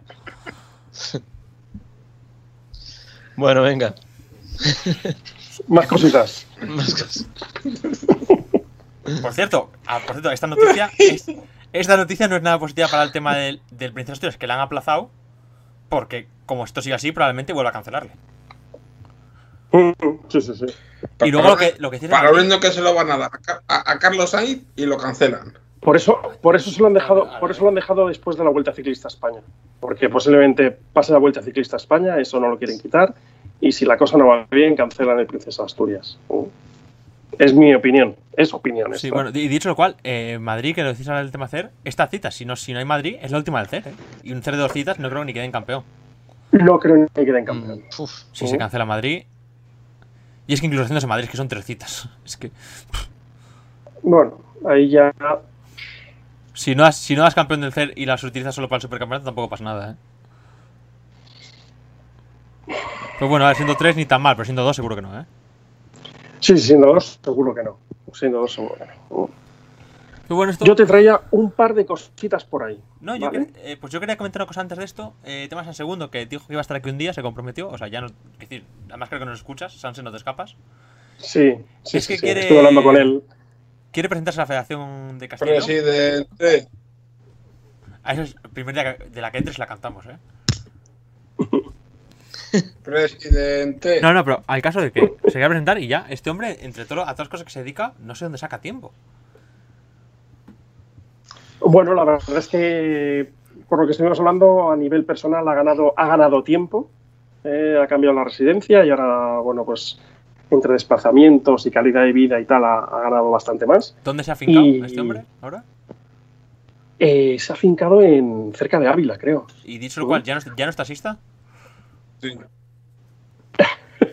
Ahora se dedica a sus negocios. Qué buena, qué la, época, la época del taxista de Ávila, tío, qué buena. Eh, porque bueno, tenía bastantes cosas y, y la verdad es que desplazarse todos los días desde Madrid, donde vivía, hacia la escuela, luego volver y tal, es, eh, eh, Bueno, es que antes- le consumía bastante. A ver, es que antes vivía en Madrid porque se dedicaba de taxista a taxista en Madrid. Que es la realidad, que no, o sea, no es ninguna broma. Bueno, ya se lo podrás preguntar en directo el día que, que- que le tengamos por aquí. Y desde aquí seguiremos, obviamente, la, su carrera electoral en Castilla-La Mancha. ¿eh? Eh, Hombre, yo creo que si viene antes, habrá que preguntarle antes las elecciones y que yo creo que, que nos cuente un poco qué ideas tiene también. Porque como es un hombre que, es decir, al margen de las bromas mías con que es taxista, es un hombre de, de motor toda la vida, de que lleva corriendo mil años y que siempre, y que nunca, es decir, y que nunca ha tenido miedo a dar su opinión en Twitter o en otros sitios. Mira, tenemos, tiene la gran ventaja de que lleva corriendo desde que tú no habías ni nacido. Eh, ha hecho Literal. de todo. Es, sí, sí, literal, absolutamente. Eh, tiene esto metido en las venas. No, es parte eh, Na- de sus Nacho, negocios. a- a que Dime, dime. No, Bueno, a que tú le has visto correr la Copa 580 cuando me eche. Yo claro que sí. Yo claro que sí, porque además yo, yo era muy amigo de, de Ana Arche y de Ariel Tramón, que competían contra él. Y, y ahí está. Y San Filipo y todos estos. La Copa Chiquichuento, ahí estaba. Por eso mismo, pues, Ujú. Entonces, bueno, y, que yo sí le he visto, yo sí le he visto correr esa copa, aunque tuviese 8 años, ¿eh? aunque tuviese ocho añitos, ¿no? Está- Está metido en federación. Eh, lleva tema de seguridad con el coche cero en el Campeonato de España de Rallys de Asfalto. Eh, sabe lo que es correr con su propio coche, alquilar coches, eh, te sabe manejar los presupuestos hasta el último Sí, céntimo es decir, que rally. antes, antes de abrir la escuela, antes de abrir la escuela, cuando era simplemente, o sea, cuando era un, decir, un, un simple taxista, era capaz de manejar un presupuesto para, para sacar adelante la temporada con un Lancer Evo, que no es un coche tampoco barato, ¿eh? Efectivamente. Y, eso es de- sí, sí, y o eso- sea y que- para eso hay que saber moverse muy bien, ¿eh? Y, y encima le, le apasiona esto y, y ya me dijo que, dice, no, no, a mí cuando me llaméis, cuando estemos ahí, estamos ahí dos horas si queréis. O sea que yo le dije, bueno, pues te tomo la palabra. Y, y el día que, que nos coincida a nosotros todos y, y contactemos con Es él, que el problema es que esta, esta- que, época hay mucho. que hay nos mucho cuenta rally. muchísimas cosas. Hay mucho rally, ¿Mm? más. Es ahora hay, hay mucho rally, pero yo creo que en cuanto pasemos toda esta cadena de rally, ya te daré yo luz verde. Y le damos Vale. caña. Muy bien. ¿Algo más que comentar? Pues mira, te voy a comentar dos cositas. La primera, Campeonato Francés de Tierra, donde mm, ganó nuestro Gregoire Muster, el luxemburgués. Segundo quedó eh, Franceschi, la gran apuesta de, de, de Iván Fernández eh, de- para el futuro de piloto francés. donde también estuvo Nasser Alatilla, que, que va a hacer doblete este fin de semana, hizo cuarto. Y donde también tuvimos algunos pilotos Oye, ¿quién ha, españoles. oye, ¿quién ha que quedado tercero ya por la duda? Eh, Durbeck con otro polo R5. Por cierto, eh, lo, de siempre, lo de siempre, lo que me flipa Nasser. Eh, Nasser no sé cuántos años tiene ya. Y el tío se sigue subiendo a los R5 y sigue siendo rápido, ¿eh? En su día Sí, fue, sí, sí, rápido, en su día fue bicampeón de World Rally Car 2, pero parecía que lo tenía muy dejado de la mano de Dios. Bueno, de mano de Alá. Para, para dedicarse, para dedicarse al, al tema de los rides. Y madre de la hermosa, en cuanto vuelva a coger un R5 sigue estando en ritmo, tío. Es que es muy bueno. Es que, es que Sí, sí. lo que siempre decimos, clase es clase. y, que no coja, la- y que no coja la escopeta y se ponga a romper platos. Bueno, Bueno, comentarte que Alex Villanueva quedó séptimo, que Dani Alonso, estrenando el, el Ford Fiesta del que habíamos hablado, quedó decimoquinto, que también fue Otero con el Subaru Impreza, quedó trigésimo, ¿vale? Además, había bastante, bastante presencia española en eh, Francia. Y otra última cosita. Campeón sueco de rallies. Se ha decidido este fin de semana. Eh, sigo la cuenta de, de En el Bilmetro, en, ¿eh? en el Bilmetro. ¿En él? En el Rally Bilmetro fue, ¿no? Ah, el No, Bilmetro, que- no sí, se, sí. no se refiere al metro de Barcelona, que es un bil metro. No. Me quedaba ahí que estaba ahí. Pues bueno, yo que soy fan y seguidor de la cuenta de Bernie, que habla muchísimo de, de todos estos pilotos suecos y tal, efectivamente hoy ha recordado que el campeonato se lo jugaban eh, P.G. Anderson y Matías Adielson, los dos ampliamente conocidos, y que al final ganó Per Gunnar, Per Gunnar Anderson, Sí. eh, lo que era la, la gran estrella en ciernes sueca, que el portito se quedó por el camino ahí con los Proton. Y segundo ha quedado finalmente Matías Adelson, eh, que seguramente le seguiremos viendo con sus C3R5 en, los, en las citas del, del europeo. Y Sí, ya termino de decir mis pequeñas cosas. Donde quizás no destaca tanto como el nacional, ¿eh? Eso sí que es verdad. Efectivamente. Para unir un poco ambos eventos que han comentado ahí, tanto Agua como el Terra de Castín, eh, presencia de Fausto Aldívar. Sí, por cierto, dos un eventos. apunte a lo de Fausto Aldívar. En su país está diciendo que está. En su país ha dicho en una entrevista con el Beto Rodríguez que estaba en España. Es decir, que se localice. Esa gente que habla, esa gente que habla algo parecido a su idioma, pero era muy raro, resulta que son franceses. No son españoles. No sé yo si le habían pintado la cosa al Eh, pobre, al pobre Zau. No se había enterado ni dónde había despertado. No, no, no capté muy bien el comentario, pero bueno. No, pero no si has para- leído. Si lees la entrevista a Beto, ha dicho, este- ha dicho que este No, fin de no, semana no. había estado corriendo en España. Ah, no, no, claro, estuve en Francia por eso. El hombre no, Bueno, no eh, estuvo muy atento. No, no lo había leído por eso, pero bueno, puede, puede, puede fallar. Eh, al caso, eh, por resultado de- del evento francés, eh, podio en la clase de tracción simple atrás de el menor de los Franceschi. Eh, y ahora, bueno, corre en agua también con navegante argentino Fernando Musano, para quien no lo tenga, ex navegante de Nicolás Fuchs. Y eh, bueno, en ambos eventos con el Fiesta Rally 4, haciendo un poco más de kilómetros sobre este coche que recién aprendió a conocer en Estonia. En este caso, provisto por el equipo catalán Cal Competición. Y bueno, en la previa de, de casting, teniendo bastante también kilómetros de entrenamiento ahí en el circuito de, de Jay Pons. Así que bueno, un paraguayo que por ahora le está dando bastante al volante, acumulando bastantes kilómetros antes de eh, lo que va a ser su próxima participación en el Junior en, en Cerdeña. Por cierto, Fau viene a. a Auga. Sí, sí. Lo, lo decía recién, para unir un poco los acaba dos de decir. eventos. Espera, Porque es que el- igual, igual este hombre cuando ha intentado decir que. Lo que intentaba decir es que este fin de semana va a correr en España y ha conjugado el verbo de aquella manera. El hombre, y se ha Ah, probablemente un error de un error de verbo y haya querido decir que era este Pero fin sí, de semana está, y no le el. está metiendo, le está metiendo kilómetros, que es justo lo que le hace falta, ¿eh? Porque talentillo se, le- talentillo se le nota. Se le nota que tiene, tiene algo. De haberle visto yo en Paraguay, algunos resultados y demás. Y la prensa local habla bastante bien de él, pero eso, a hacer kilómetros en Europa para. Pues un poco la- las ventajas a que traen de venir de Sudamérica. Pero si se le da bien, a ver qué pasa.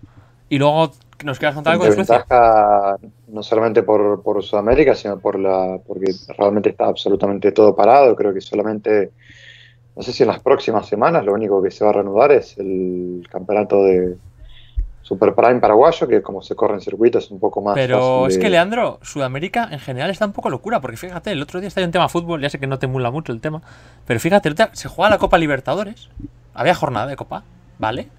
Y los equipos brasileños venían de jugar su liga, pero por ejemplo en Argentina llevaban seis meses sin jugar. Y en otros países, como por ejemplo en, Venezuela tampoco están jugando, y en Perú sí, y en otro sitio no, y en otro sitio sí, y así están. Y así está la cosa. Y en rallies, pues como es aún más complicado que el fútbol, pues en casi ningún sitio. Sí, es muy variable y además depende cada uno de la política de que cada país lleva adelante. Ya creo que en algún programa anterior les, les conté de la cuarentena eterna de Argentina y bueno, Ujú. eso también posibilita que acá, tanto en Chile como en otros países, todavía los campeonatos de, de rallies no se hayan reanudado y lo único que vuelvo a decir que se, está, o se estaría reanudando ahora a corto plazo es los Super Prime de, de Paraguay porque se corren en circuitos y em, Bolivia, creo que el fin de semana este que pasó, se corrió un evento regional, que digamos para ellos es un poco el retorno de, los rallies. Tengo entendido que no es el campeonato nacional, sino uno regional.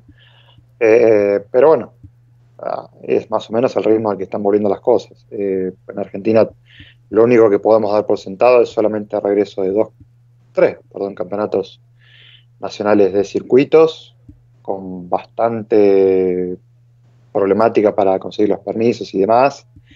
Eh, recién en los últimos dos fines de semana y el Rally Argentino está ahí, esperando que, que se concrete alguna habilitación, especialmente interprovincial, porque cada provincia tiene diferente situación con respecto al, al COVID y ya se sabe que, como en todo país, un campeonato tiene más equipos de una zona que de otra y más pilotos de una zona que de Leandro, otra y permitir ¿se corrió? ingresos es- ¿Se corrió alguna cita del argentino? No, no, ninguno, todavía ninguno. Pues yo creo que a esta altura de año igual podemos decir que. O sea, perdón, para aclarar, no se corrió ninguno desde la primera fecha de marzo. ah, bueno, o sea, sí está iniciado el campeonato. Sí, sí. Está iniciado, pero no se volvió a correr de la segunda en adelante, no se volvió a correr. Está la posibilidad de. eh, yo hablé con el presidente del campeonato hace un mes y. No, menos de un mes. Y está la idea de hacer un evento en octubre, otro en noviembre, otro en diciembre y posiblemente uno más en enero que sirva para complementar al que se corrió en febrero de este año y poder coronar un campeón. Oye, a ver, cinco. Es decir, es, una, es muy optimista, pero cinco citas es más que nuestros dos campeonatos, ¿eh? Sí, pero te vuelvo a decir, mientras no haya nada concreto que No, no, permita el regreso. Hay un, dicho, hay un dicho español, Leandro, que dice que, que del dicho al hecho hay un trecho. Y Es internacional, ¿eh? acá también lo usamos. pues. Bueno, eh, y por las noticias, por las noticias que yo tengo. Leandro, pues aplica. El rally móvil chileno también tiene la, la intención de arrancar a partir de Ya, pero noviembre y creo, diciembre. pero creo, creo que Chile va a estar. Creo que Chile eh, tiene un poco mejor organización mundialista, que- o sea, que decir, una organización nacional que Argentina. ¿eh? Sí, sí, pero bueno. Más o menos, más o Como menos. con la gente de o móvil, sea, que incluso, están, incluso estaban retransmitiendo el rally que parecía el, el Live, macho. Sí, sí, sí, desde, desde eso sí, pero o sea, en la parte de COVID o sea, están todos afectados, todos igual, independientemente de cuánta estructura tenga. De hecho, ellos ya estaban evaluando completar, porque ellos, eso, primero, tengamos en cuenta que Chile no tiene rallies desde octubre del año pasado, Por empezaron todos los disturbios sociales en, en Chile. De ahí en más, a ellos les agarró la, la pandemia, no pudieron iniciar el campeonato esta temporada y ya están evaluando, ya dijeron que en septiembre no volvían. Eh, creo que, no recuerdo mal, si octubre tampoco o en Por cierto, muy, volvían. por cierto, muy inteligentes. Esta gente que ha montado los disturbios sociales, cuando probablemente Chile estaba a punto de pegar un tirón a nivel de la escena internacional brutal, ¿eh? Porque recordemos que esos, esos disturbios también lo que provocaron es que a Chile no llegaran los coches de la Junior. Que eso ya, bueno, yo creo que ya después de la pandemia y más, ya se pueden ir olvidando los pilotos Junior que tenían No, planificado habría- los coches. Habría pasado indirectamente con o sin disturbios, si hubiera sido la pandemia, hubiera estado exactamente lo mismo. Eh, la cuestión es que, bueno, ellos están evaluando a ver si terminan la. Mejor dicho, si completan este año con una copa que incluya uno o dos eventos, porque ya hoy por hoy pensar en un campeonato con el poco, la poca cantidad de meses que quedan disponibles el año, para ellos ya es bastante complicado. Uf, pero qué, qué oportunidad perdió Chile, Leandro, qué oportunidad. De ser la No, casa pero de como, Sudamérica. como ¿eh? dice Leandro, al final, por una cosa o por otra, por, por el tema de la pandemia, tampoco, tampoco desafortunado. podido, ¿sabes? Sí, pero uno más uno, uno más uno, y qué, y qué oportunidad se perdió ahí porque Chile puede haber sido perfectamente la cantera de pilotos, de- ya no chilenos, sino de toda Sudamérica que quieran salir al mundial de, de pas- el paso previo. ¿eh? Sí, ni hablar. Y aparte, lo- también gestiones de, entre Chile y Perú para no solamente tener una fecha del rally móvil en Perú, sino que además eh, la familia Castro Yangalí eh, hizo una adquisición de varios Peugeot 208 Rally 4 que van a estar llegando paulatinamente, creo que del próximo mes en adelante, hasta el año que viene, a Perú. para- Hablamos de, cuando hablamos de Rally 4 hablamos de, 200 de 208 R2, ¿no? De, sí, sí. No, no, vale. no, no. Rally 4, el nuevo, el Sí, Tour. no, que sí, sí, vale, sí, pero el nuevo R2, vale. El, el, el Sí, sí, sí. R2 tricilíndrico. Es que en mi casa todavía no ha... Uf, no acaba de asimilar todavía, ¿eh? Y eh, bueno, aparentemente no, no la han dado a, a formalizar, pero por lo que comentan tanto la familia Castro Yangalí como demás, hay o habría interesados de Chile por eh, estos vehículos. O sea que para tener en cuenta alegra, que me- no deja cabo librado al azar con respecto a formación de pilotos. Recordemos que, como bien dijo Alejandro, no solamente estaban atrás de tener toda una flotilla de por fiesta R2T19 en su país, sino que evidentemente también ahora también hay gestiones para ver si alguno que otro puede, cuando todo esto se reanude, empezar a acumular kilómetros, son 208 Rally 4 para, insisto, un país que hoy por hoy tiene en rodaje permanente a Emilio Fernández y bueno, ahora retomando un poco el rodaje a Alberto Heller. Sí, hay que decir que mm, estos 208 R4 en principio no hay, no hay planificada copa y no va a ser lo que iba a ser lo de los Fiesta R2 que tenía una pinta bárbara, pero a ver si poco a poco volvemos a relanzar. Y no se queda en lo que pudo ser, sino lo que es. Dicho lo cual, ¿tenéis algo más que contarme? No. Yo Os- solo te voy a dejar, te voy a dejar un- una última cosita. Eh, hoy empieza a haber rumores y tambores de guerra por ahí. Estamos a. Hoy es lunes 21 de septiembre. De que posiblemente el rally de Ypres no salga adelante. Ahora nos explicamos el por qué se, se empezó a hablar hace dos semanas de, del esperpento de Monza. Habrá que estar atentos y, y vamos a ver si solo son rumores o es cierto, pero las cosas se empiezan a, a cuadrar. Y parece ser que el movimiento del europeo de rallies eh, con el Spa Rally eh, ha hecho bastante daño al Rally de Ypres. Vamos a ver. Cuando salió de los parrallies pregunté yo por fechas a ver si iban a coincidir y se iba a correr junto. Y cuando me dijiste que no, digo yo, qué raro No, dos va, que- por temas, va por temas de las subvenciones. Por eso, ya dije yo, qué raro un país sacando dos eventos así de, de la nada a dos campeonatos, a dos campeonatos internacionales. Y a mí cuando estas cosas me huelen mal, pues mira, pues tengo esa mala leche que suelo acertar. Pues vamos a estar atentos, pero, y ya te digo, por ahora solo son rumores y tal, pero se han empezado a desatar hoy, ya lo he visto por, por algunas redes sociales españolas y extranjeras, y, y cuando te llega por dos o tres sitios diferentes, malo. A ver, también te digo, esto de cambiar cambiar Ypres por por Monza, hostias, es, es- es como cambiar es como cambiar a Oyer por Grismith, ¿eh? Claro, claro, o sea, es que estamos hablando de que terminaríamos en un rally show, por mucho que busquen tramos acerca de Monza y tal, igual, yo quería ver estaríamos terminando con un rally show, tío, que no yo es, quería no ver Ypres. Claro, claro, por eso.